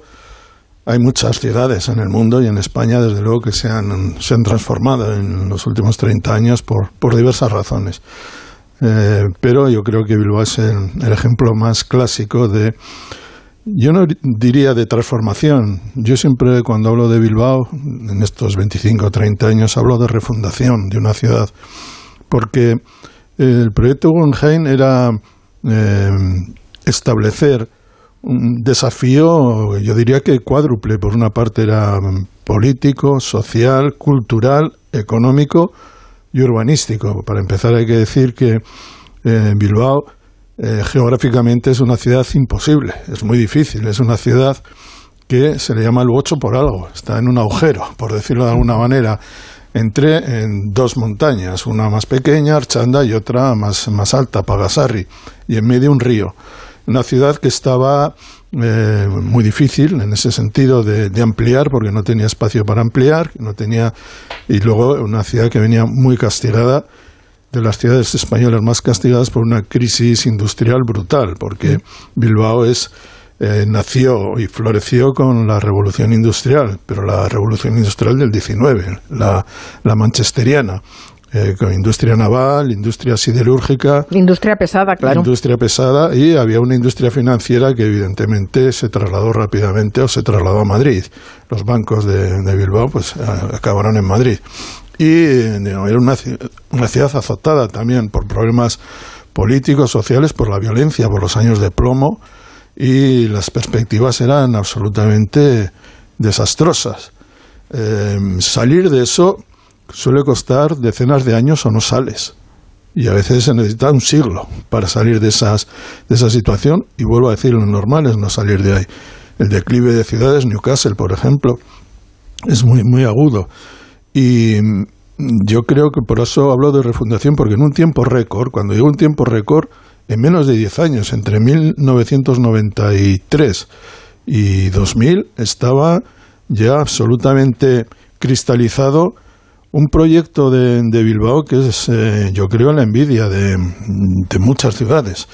Primero, eh, hay que decir que el Guggenheim no fue un proyecto fácil, fue un proyecto que tuvo mucha contestación, contestación eh, de, de, muchos artistas, Oteiza, por ejemplo, eh, contestación del Colegio eh, de Arquitectos Vasco Navarro, también, que es un, una sociedad, un colegio muy, muy potente, eh, contestación también económica, porque era, aunque no era excesivamente caro, el, el proyecto 100 millones de, de, euros costaría, ahora mismo el, el, campo del Bernabéu son más de mil millones de euros.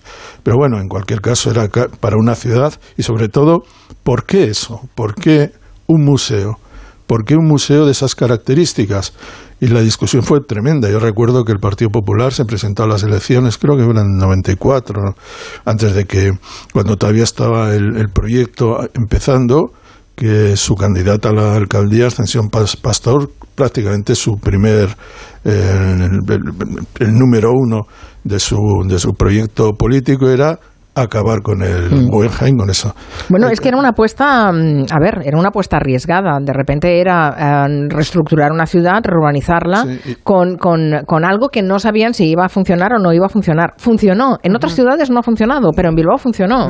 pero claro, ahora lo sabemos porque han pasado 25 años. bueno, ya, ya, los 5 años también lo sabíamos. Pero... Eso, ese es el desafío, el desafío de, de lo desconocido.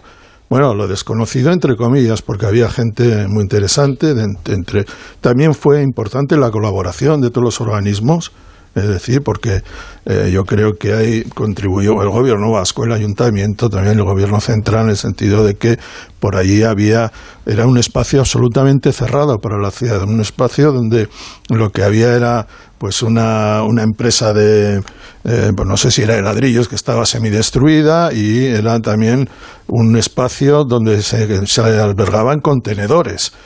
Allí mismo había estado la Euskalduna, que era una empresa naval importantísima. Bueno, era todo en, un contexto terrible, una ciudad con fama de fea, con fama de ciudad gris, con fama de ciudad em, trabajadora, pero un poco inhóspita para el que llegaba de fuera, sin ningún atractivo em, para el turismo. Esa era la realidad eh, de Bilbao. Mm. Y decir, bueno, es que ahora vamos a hacer un museo y esto se va a transformar pues eh, a algunos les sonó raro. Hay que decir que primero yo creo que eh, contactaron con el arquitecto perfecto, con Frank Gehry, que se atrevió con una obra que fue pionera en muchos aspectos. Lo había intentado en Los Ángeles con algo parecido y no funcionó porque no se pudo acabar. Y en Bilbao presentó un proyecto que, eso sí que fue un desafío arquitectónico, y un desafío de la ingeniería, porque esas formas que vemos con, esas, eh, con esos materiales, el titanio y todo esto, era absolutamente desconocido. Y eso ha funcionado. También había la crítica de los, iba a decir, de los culturetas, con perdón, que eh, decían, bueno, es que eso es continente, pero no es contenido. Mire, eh, Bilbao necesitaba algo que le sacara de esa postración. No voy a decir que fue el Guggenheim solo, para mí tan importante como el Guggenheim fue el metro de Bilbao, Norman Foster. Es decir, capaz, que por cierto, eh, el metro con unas estaciones maravillosas, donde todavía no hay un graffiti, curiosamente, porque hay un respeto por lo público. Creo que fue muy educativo el metro de Bilbao para, en ese clima de, de violencia, el hecho de que la sociedad mantuviera, dijeran, nos estamos gastando nuestro dinero, vamos a hacerlo bien y vamos a comportarnos cívicamente. Yo era una ciudad y un escenario muy dividido entre la margen izquierda y la derecha, y entre la margen obrera y un poco más adelante, Neguri todo lo que significa. Y el metro logró que contactaran de alguna manera esas dos, eh, esas dos orillas. Bueno, hay que decir que eh, lo de, para mí, eh, el Guggenheim, el metro, todo el paseo en, prácticamente todo, cómo se ha urbanizado todo, todo es, absolutamente voy a decir una cosa Bilbao es una ciudad hecha por el hombre ¿eh? y, la siempre, y la mujer también. El, hombre y la, el, el, hombre y la mujer por las personas voy a decir voy a decir por qué esta es una broma, ¿eh? Yo siempre digo que Donosti es una ciudad divina, hecha por Dios. O sea, que un día dijo, bueno, voy a descansar y voy a hacer una ciudad.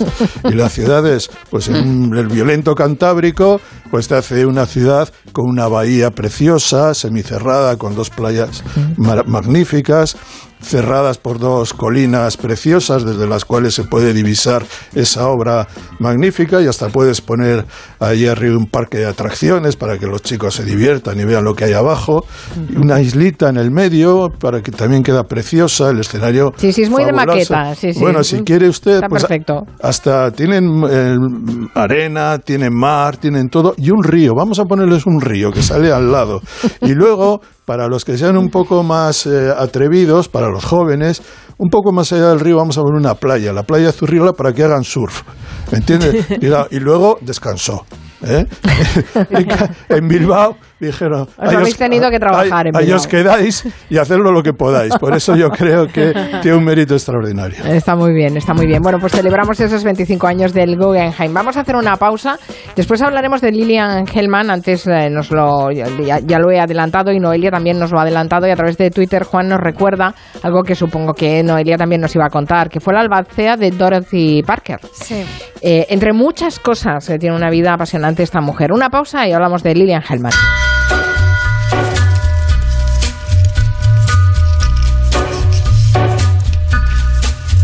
Hello. De 3 a 7 en Onda Cero con Carmen Juan. On a gathering storm comes a tall, handsome man in a dusty black coat with a red right hand. Si quiero. Di que sí a despreocuparte, a descubrir y a disfrutar. Deja tu viaje de novios en manos de los expertos de viajes El Corte Inglés y Tour Mundial. Riviera Maya, Marrakech, Sudáfrica, Mauricio, Argentina, Colombia, Nueva York. Elijas el que elijas, tendrás una noche gratis en Paradores. 200 euros de regalo en tarjeta del Corte Inglés. Reserva por 60 euros y sin gastos de cancelación. Consulta condiciones. Di que sí a tu viaje de novios con viajes El Corte Inglés y Tour Mundial si nunca has tolerado las injusticias, si piensas que todo no vale, si crees en el diálogo, el compromiso, la integridad y te gusta ser independiente a la hora de defender derechos e ideas, da el paso. Uso, un sindicato independiente como tú. O sea que nos protege también estando dentro de casa. Pues claro, la alarma también está pensada para cuando estás en casa. Puedes conectar sobre una zona o el exterior y te puedes mover libremente dentro de casa.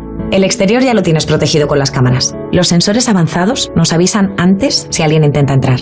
Y si tienes cualquier otra emergencia, solo tienes que pulsar este botón SOS. Pase lo que pase, nosotros estamos siempre ahí. Protege tu hogar frente a robos y ocupaciones con la alarma de Securitas Direct. Llama ahora al 900-272-272. Raquel, ¿bajas a comer? Aún no. Voy a aprovechar para llamar a Legalitas. Con esto de la inflación tan alta necesito que me revisen la pensión de alimentos de los niños. Y de paso la factura de la luz, que es un dineral. A ver si consigo que me cuadren los números. Adelántate a los problemas, hazte ya de legalitas. Y ahora por ser oyente de Onda Cero, y solo si contratas en el 900 661 ahórrate un mes el primer año. ¿Quieres ahorrar con los superchollos diarios de Carrefour? Aprovecha porque solo hasta el 23 de octubre tienes un 20% de descuento en cupón canjeable en todos los vinos. Válido en Carrefour y Carrefour.es. Carrefour, aquí poder elegir es poder ahorrar. Onda Cero. Hablemos. Seguimos hablando de cruceros.es, la primera agencia de viajes online líder en Europa especializada en cruceros. Os recuerdo que propone la oferta más amplia del mercado con más de 10.000 cruceros a elegir entre más de 40 compañías.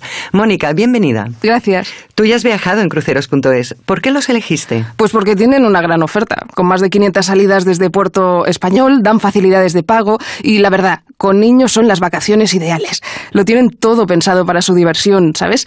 Y al entrar en cruceros.es vi que además tenían los mejores precios. Con tanta oferta debe costar decidirse, ¿no? No creas, sus agentes son de gran ayuda y dan en el clavo con sus consejos. Y les puedes contactar todos los días de la semana. ¿Y ya sabes en qué barco viajaréis el año que viene? En el Symphony of the Seas de Royal Caribbean. Un lujazo. Tienen desde el mejor club para niños hasta juegos de láser y un parque acuático. Saldrá de Barcelona desde abril hasta octubre. Y si miran las ofertas en hay precios especiales para niños. Gracias, Mónica. A vosotros. El Teatro Amaya y l'Opera Amore presentan Rigoletto, la conmovedora ópera del compositor Giuseppe Verdi. Un intenso drama de pasión, engaño y venganza. Ocho únicas funciones, del 27 de octubre al 1 de noviembre. Venta de entradas en teatroamaya.com. Descubra la ópera. Las emociones de lo cotidiano, la curva de una sonrisa, el ritmo rural de La Rioja. Asociación de Casas Rurales de La Rioja. Turismo sostenible, turismo rural. Asca Rioja. Ana, qué mala casualidad encontrarnos precisamente en un hospital. Hola Juan, pues sí, sí es mala coincidencia. Es por mi marido que se resbaló en la bañera y se ha dado un golpe muy fuerte en la rodilla. Vaya por Dios, nosotros ese problema ya no lo tenemos. Hace tiempo llamamos a Duchamanía y cambiamos la bañera por un plato de ducha. Hazme caso, llama a Duchamanía y evitarás este tipo de accidentes. En Madrid, Paseo del Molino 6, 91 468 4907 y duchamanía.es. En Seniors somos más que cuidados, somos confianza. Mejoramos la calidad de vida de personas mayores y dependientes gracias a nuestros cuidadores y cuidados a domicilio. Estamos acreditados por la Comunidad de Madrid para la solicitud del cheque servicio. Contáctanos en seniors.com, seniors con doble N, en el 91 934 1944 o ven a visitarnos a la calle Arapiles 17. Que sí, que sí, que sí. La vida es para disfrutar. Claro que sí, soy Carlos Ovena y desde el 26 de octubre estaremos en el Teatro Reina Victoria de Madrid con Miles Gloriosus, el éxito del Festival de Mérida de este año. Entradas a la venta en el teatroreinavictoria.com. Radioteléfono Taxi, ahora con precio máximo garantizado. Llámanos al 91 547 8200 o descarga Pide Taxi. Más información en rttm.es. Colaboran con Decorman, armarios y vestidores Distor, Fontalcala Fontanería, Yo Cocino Cocinas y Lifestyle Electricidad 91 609 3370 o decorman.es. Atención, por fin llega Factory Colchón al centro de Madrid. Gran inauguración este sábado 22 de octubre en calle Villa 1076. Colchón viscoelástico 49 euros. Precios de inauguración solo este sábado en calle Villa 1076. En Factory Colchón más barato si te lo regalan. El concierto para piano número de Bach inaugura la Filarmónica. Martes 25 de octubre a las 7 y media de la tarde en el Auditorio Nacional. Entradas en la filarmónica.es. Onda Cero Madrid, 98.0 FM.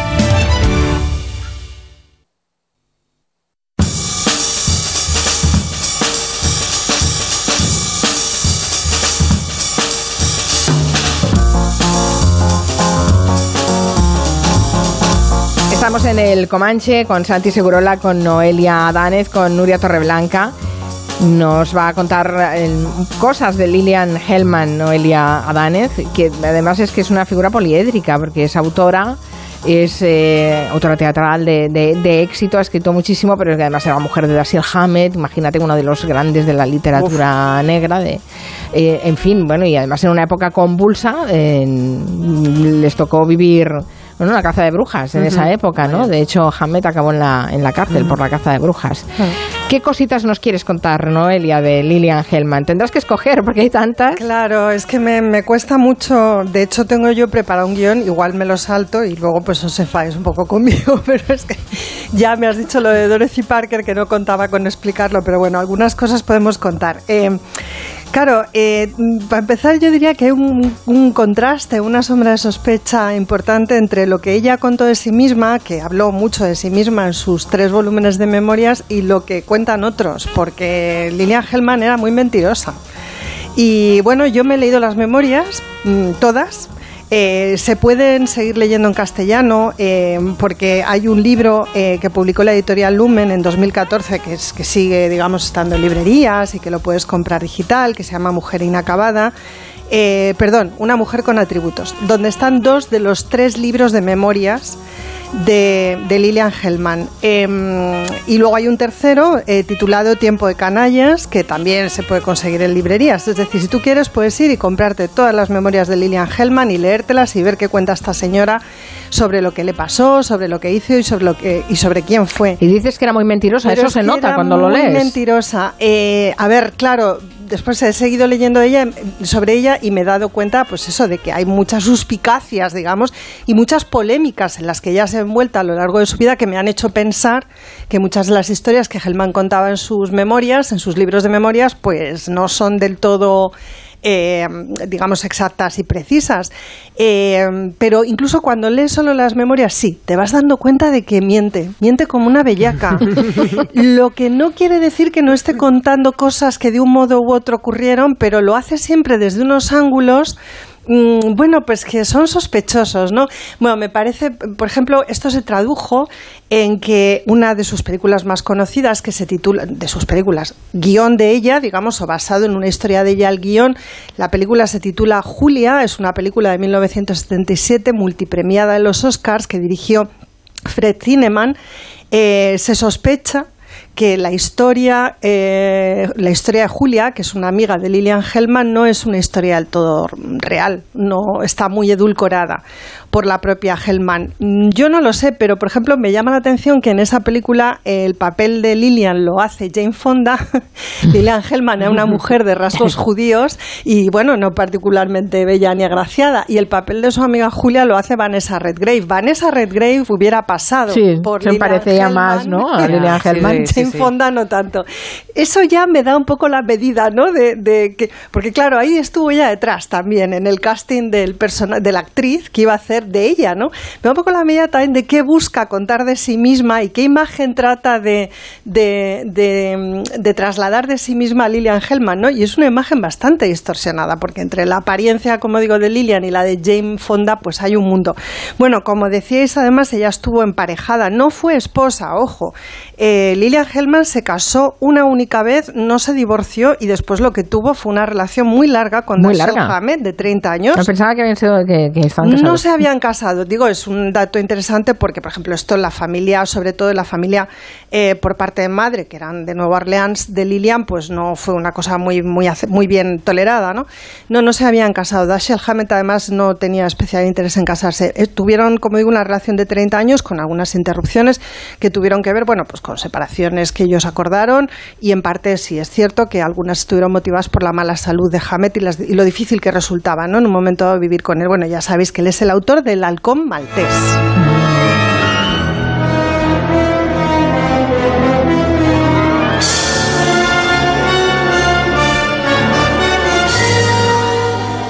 Estamos ya en blanco y negro, ¿no? Totalmente. y viendo a Humphrey Bogart en el papel de Sam Spade, que era el, detective. Le estáis viendo. Bueno, eh, Dashiell Hammett escribió el halcón maltés, pero también escribió La llave de cristal, Cosecha roja y luego tiene un libro que es El hombre delgado, que se adaptó a la pantalla y que protagonizaron la pareja, claro, de detectives Nick y Nora Charles. En el cine eran William Powell y Mirna Loy, que es una de mis actrices favoritas. Y bueno, estaba la Fox Terrier hasta.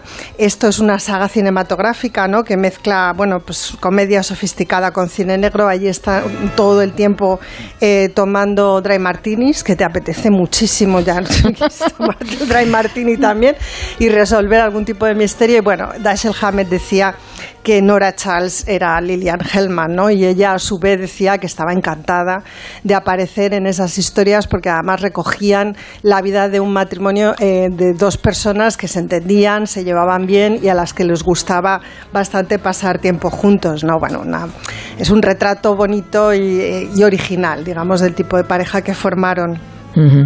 Em, que por cierto, Dashiell Hammett era un detective, se recorría a Estados Unidos, era detective de la Pinkerton. Sí, sí, Qué fuerte. Bueno, y siempre se dice, perdón, una nota de página, eh, se habla mucho del alcoholismo de Dashiell Hammett. También es que me, me, parece que hay mucho estigma y también mucha censura moral con el tema del alcoholismo y tal.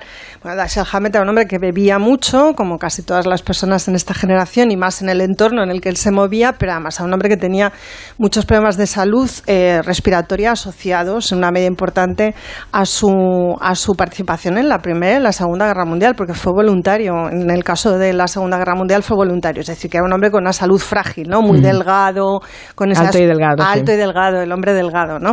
Em, vamos a Lilian Hellman. Hmm. Has dicho que nació en Nueva Orleans, y donde, ¿cómo, se hace escritora en los años 30? Tampoco era fácil, imagino, ¿no? Claro, pero nació en el seno de una, de una familia con recursos, con posibles. Lo que pasa es que es una combinación muy extraña, porque de madre original de Nueva Orleans y de padre judío, además de judíos emigrados. Entonces, bueno, hay una mezcla ahí de pasta con cultura eh, bastante interesante. Ella retrata, digamos, todo ese, el universo, el mundo, el ambiente cultural de Nueva Orleans en el guion de The Little Foxes, en español La Loba, la película protagonizada por Bette Davis, de la que estuvimos hablando, si no Magnífica me es maravillosa. Mm. Eh, ese guion es de Lillian Hellman, por ejemplo, ¿no?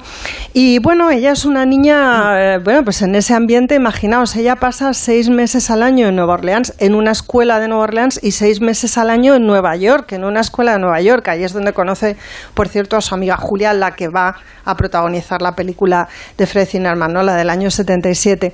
Entonces tiene esa vida, ¿no? Tan rica, tan dividida y tan contrastada. Es una niña, bueno, pues protestona y rebelde que no se, no, no, no se aviene a ninguna convención ni a ningún mandato. Eh, me han encantado en las memorias los retratos que hace de sus niñeras negras, ¿no? Sobre todo de Sofronia y de la relación que ella entabla con ellas y sospecho que la conciencia a esta mujer social eh, se, se le despierta en esos contextos, ¿no? Porque sí que, bueno, pues como otras mujeres que vienen de ese mismo entorno, después pasará con Adrian Rig, mujeres que se dan cuenta de que son blancas porque sus tatas son negras, ¿no? Y claro, las negras son pobres y a partir de ahí, ¿no? También toman conciencia de la injusticia social en, clave- en, en- en términos de clase, ¿no? En fin, tiene una infancia, pues, que, claro, o sea, una cosa, ya digo, como muy, muy peculiar. Y luego, pues, eh, pues eh, se hace escritora, decide hacerse escritora y se relaciona con todo tipo de personajes, pues con Samuel Goldwyn, eh, con Ernest Hemingway, con Francis Scott Fitzgerald y con Dorothy Parker, ¿no? Que la habéis mencionado antes. Lo Ella- mencionaba un oyente en Twitter, sí. Sí, pues que de la relación de estas dos mujeres podría estar hablando durante horas, porque ella además escribe mucho sobre Dorothy, luego está el tema de la polémica. Sabéis que Dorothy Parkin le dejó su dinero a Martin Luther King y dejó que, que Lillian Hellman fuera su albacea de los derechos suyos como autora. Y Lillian Hellman interpretó que tenía que tomarse eh, digamos, esa tarea con mucho celo y entonces no publicaron a Dorothy Parker durante un montón de tiempo. Luego está el tema de las cenizas, tampoco la, tampoco la, la enterraron como era debido. Eh, Lillian Hellman ordenó un funeral público, que eso parece que estaba bastante alejado de lo que hubiera sido la voluntad de Dorothy. En fin, estas dos Sí. mujeres. Otro día vas a tener que hablar de Dorothy Tengo Parker. que hablaros otro día de Dorothy Sí. Parker. Solo quiero deciros que, que, bueno, que Hellman la recuerda con enorme cariño y pues, como una de sus anécdotas más emblemáticas cuando Dorothy Parker muere, eh, se queda viuda, muere su marido Alan Campbell, se le acerca una señora, lo cuenta Lillian Hellman y le dice, querida, dígame si puedo hacer algo por usted y Parker contesta, búsqueme otro marido.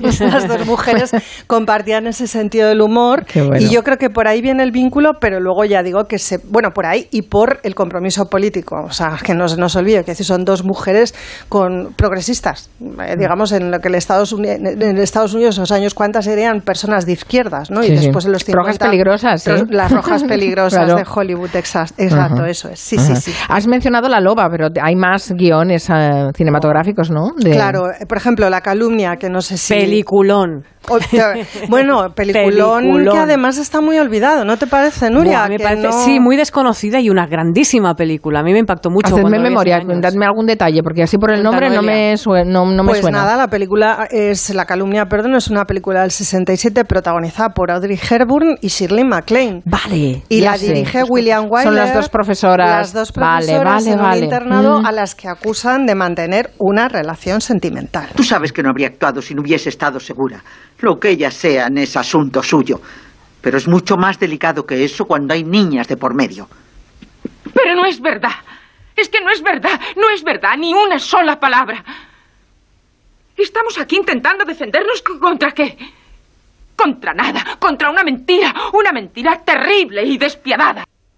Bueno, Qué fijaos, fuerte, sí, sí. súper fuerte, pero eh, fijaos que decíamos, la peli es el año 67, es la segunda versión que hace William Wyler del texto. La primera versión la hizo en los años 30 porque Lillian Hellman escribe esta, el guion por vez primera en el año 34. The Children's Hour, de hecho, es una obra teatral de muchísimo éxito. Es decir, una mujer que también trata temas, eh, bueno, pues contracorriente. Claro, luego cuando llega el macartismo, pues a ver qué hace Lillian Hellman con esto, ¿no? Bueno, Sí. ya sabéis, ella no militó en el Partido Comunista, tampoco lo hizo Dashiell Hammett, pero estuvieron en el entorno del Partido Comunista. Se los etiquetaron igualmente. Igu- claro. Igualmente, eh, Dashiell Hammett sí que fue a prisión, ella no, pero eh, le dio una respuesta maravillosa que también la describe al Comité de Actividades Antiamericanas en el año 52, frente al que tuvo que declarar, les dijo, no puedo recortar mi conciencia para ajustarla a la moda de este año. fuerte. Qué buena. Qué Qué, tipa, buena. qué Qué, buena. Fantástico. Qué bien, qué bien. Fantástico.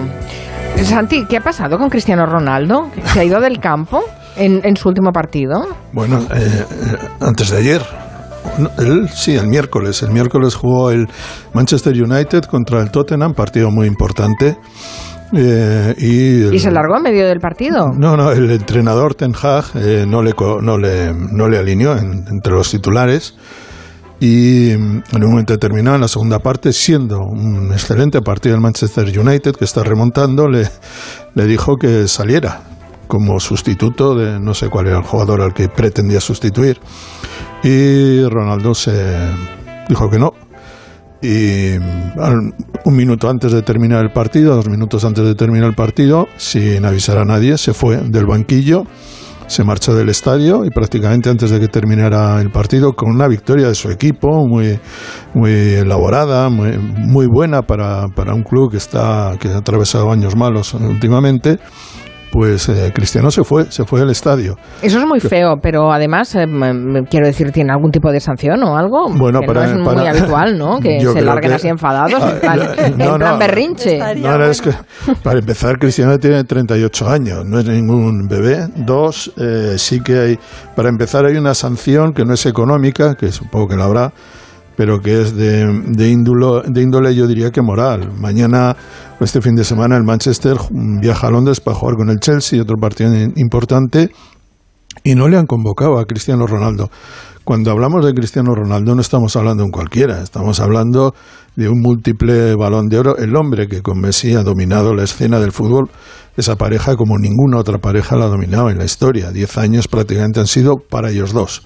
Y los clubes se construían alrededor de ellos dos. Y los equipos también. Y digamos, mediáticamente el fútbol era Cristiano Ronaldo, los equipos donde jugaban, Real Madrid y Barcelona, y el resto, pues un- una cosa menor, una segunda división, por decirlo de alguna manera.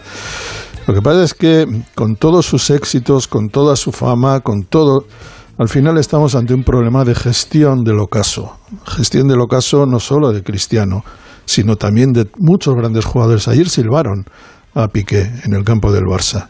Y no estamos hablando de un cualquiera, Piqué es campeón de Europa, es campeón del mundo, es campeón con el Barça, es campeón con la selección y es un jugador básico. Pero llega un momento en que alguien tiene que pensar Y, que tiene que retirarse, y- y ¿no? Y no te olvides de Messi. Messi se Messi fue del también. Barça en las circunstancias en las que se fue. desaparecido Messi. No, no ha desaparecido, pero gestionar el final de la carrera de los grandes es dificilísimo. Es dificilísimo para ellos, porque en un momento determinado han estado en la cima del mundo.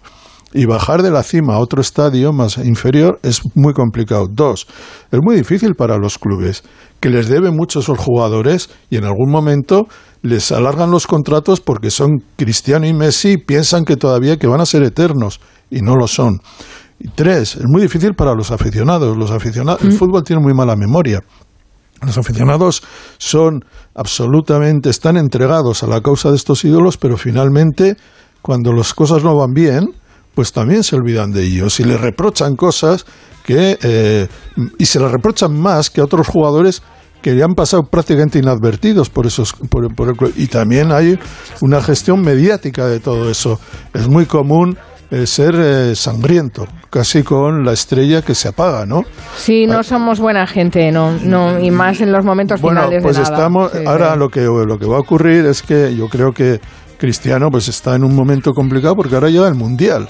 Y Llega dentro de un mes, él va a ser la figura, es el capitán de la selección portuguesa. Messi es el capitán de la selección argentina. Lo han ganado todo excepto el mundial. Y sobre ellos va a recaer otra vez la mirada, el peso que tenían hace 10 años. Como no han ganado y como son, están muy buenas elecciones, todavía va a ser el equipo de Messi y el equipo de Cristiano. señor, y sin embargo, alrededor de ellos, en la vida cotidiana, es decir, en sus clubes, digamos que su papel se ha devaluado. Ellos, yo no hablo de Messi, que probablemente también, pero desde luego Cristiano lo está digiriendo mal. Este verano quería marcharse del Manchester y nadie le quiso. No, no, es triste. Es eh, llegar al final en esta. Claro, hay que asumirlo. También te tienen que preparar ¿eh? para ese final. Es tremendo. Hablando de finales, un día p- podríamos poner ejemplos de alguien, de gente que lo ha gestionado bien, si te parece, Santi. Sí. Pero de momento ponemos el punto y final a este Comanche de hoy. si no sabe más, nos vamos bailando con la Fundación Tony Manero. Recuerdo dónde actúan. En... Esta noche en la sala Leaf de Madrid, la semana que viene en la sala Polo de Barcelona. Los dos últimos conciertos ¿Por de dónde, su vida. ¿Por dónde queda esa, esa sala? Eso luego te paso la ubicación. Muy bien. Pues nos vamos bailando. Feliz fin de semana. Gracias, Noelia. Adiós, Santi Segurola. Adiós, Nuria Adiós. Torreblanca. Adiós, hasta el lunes a las 3.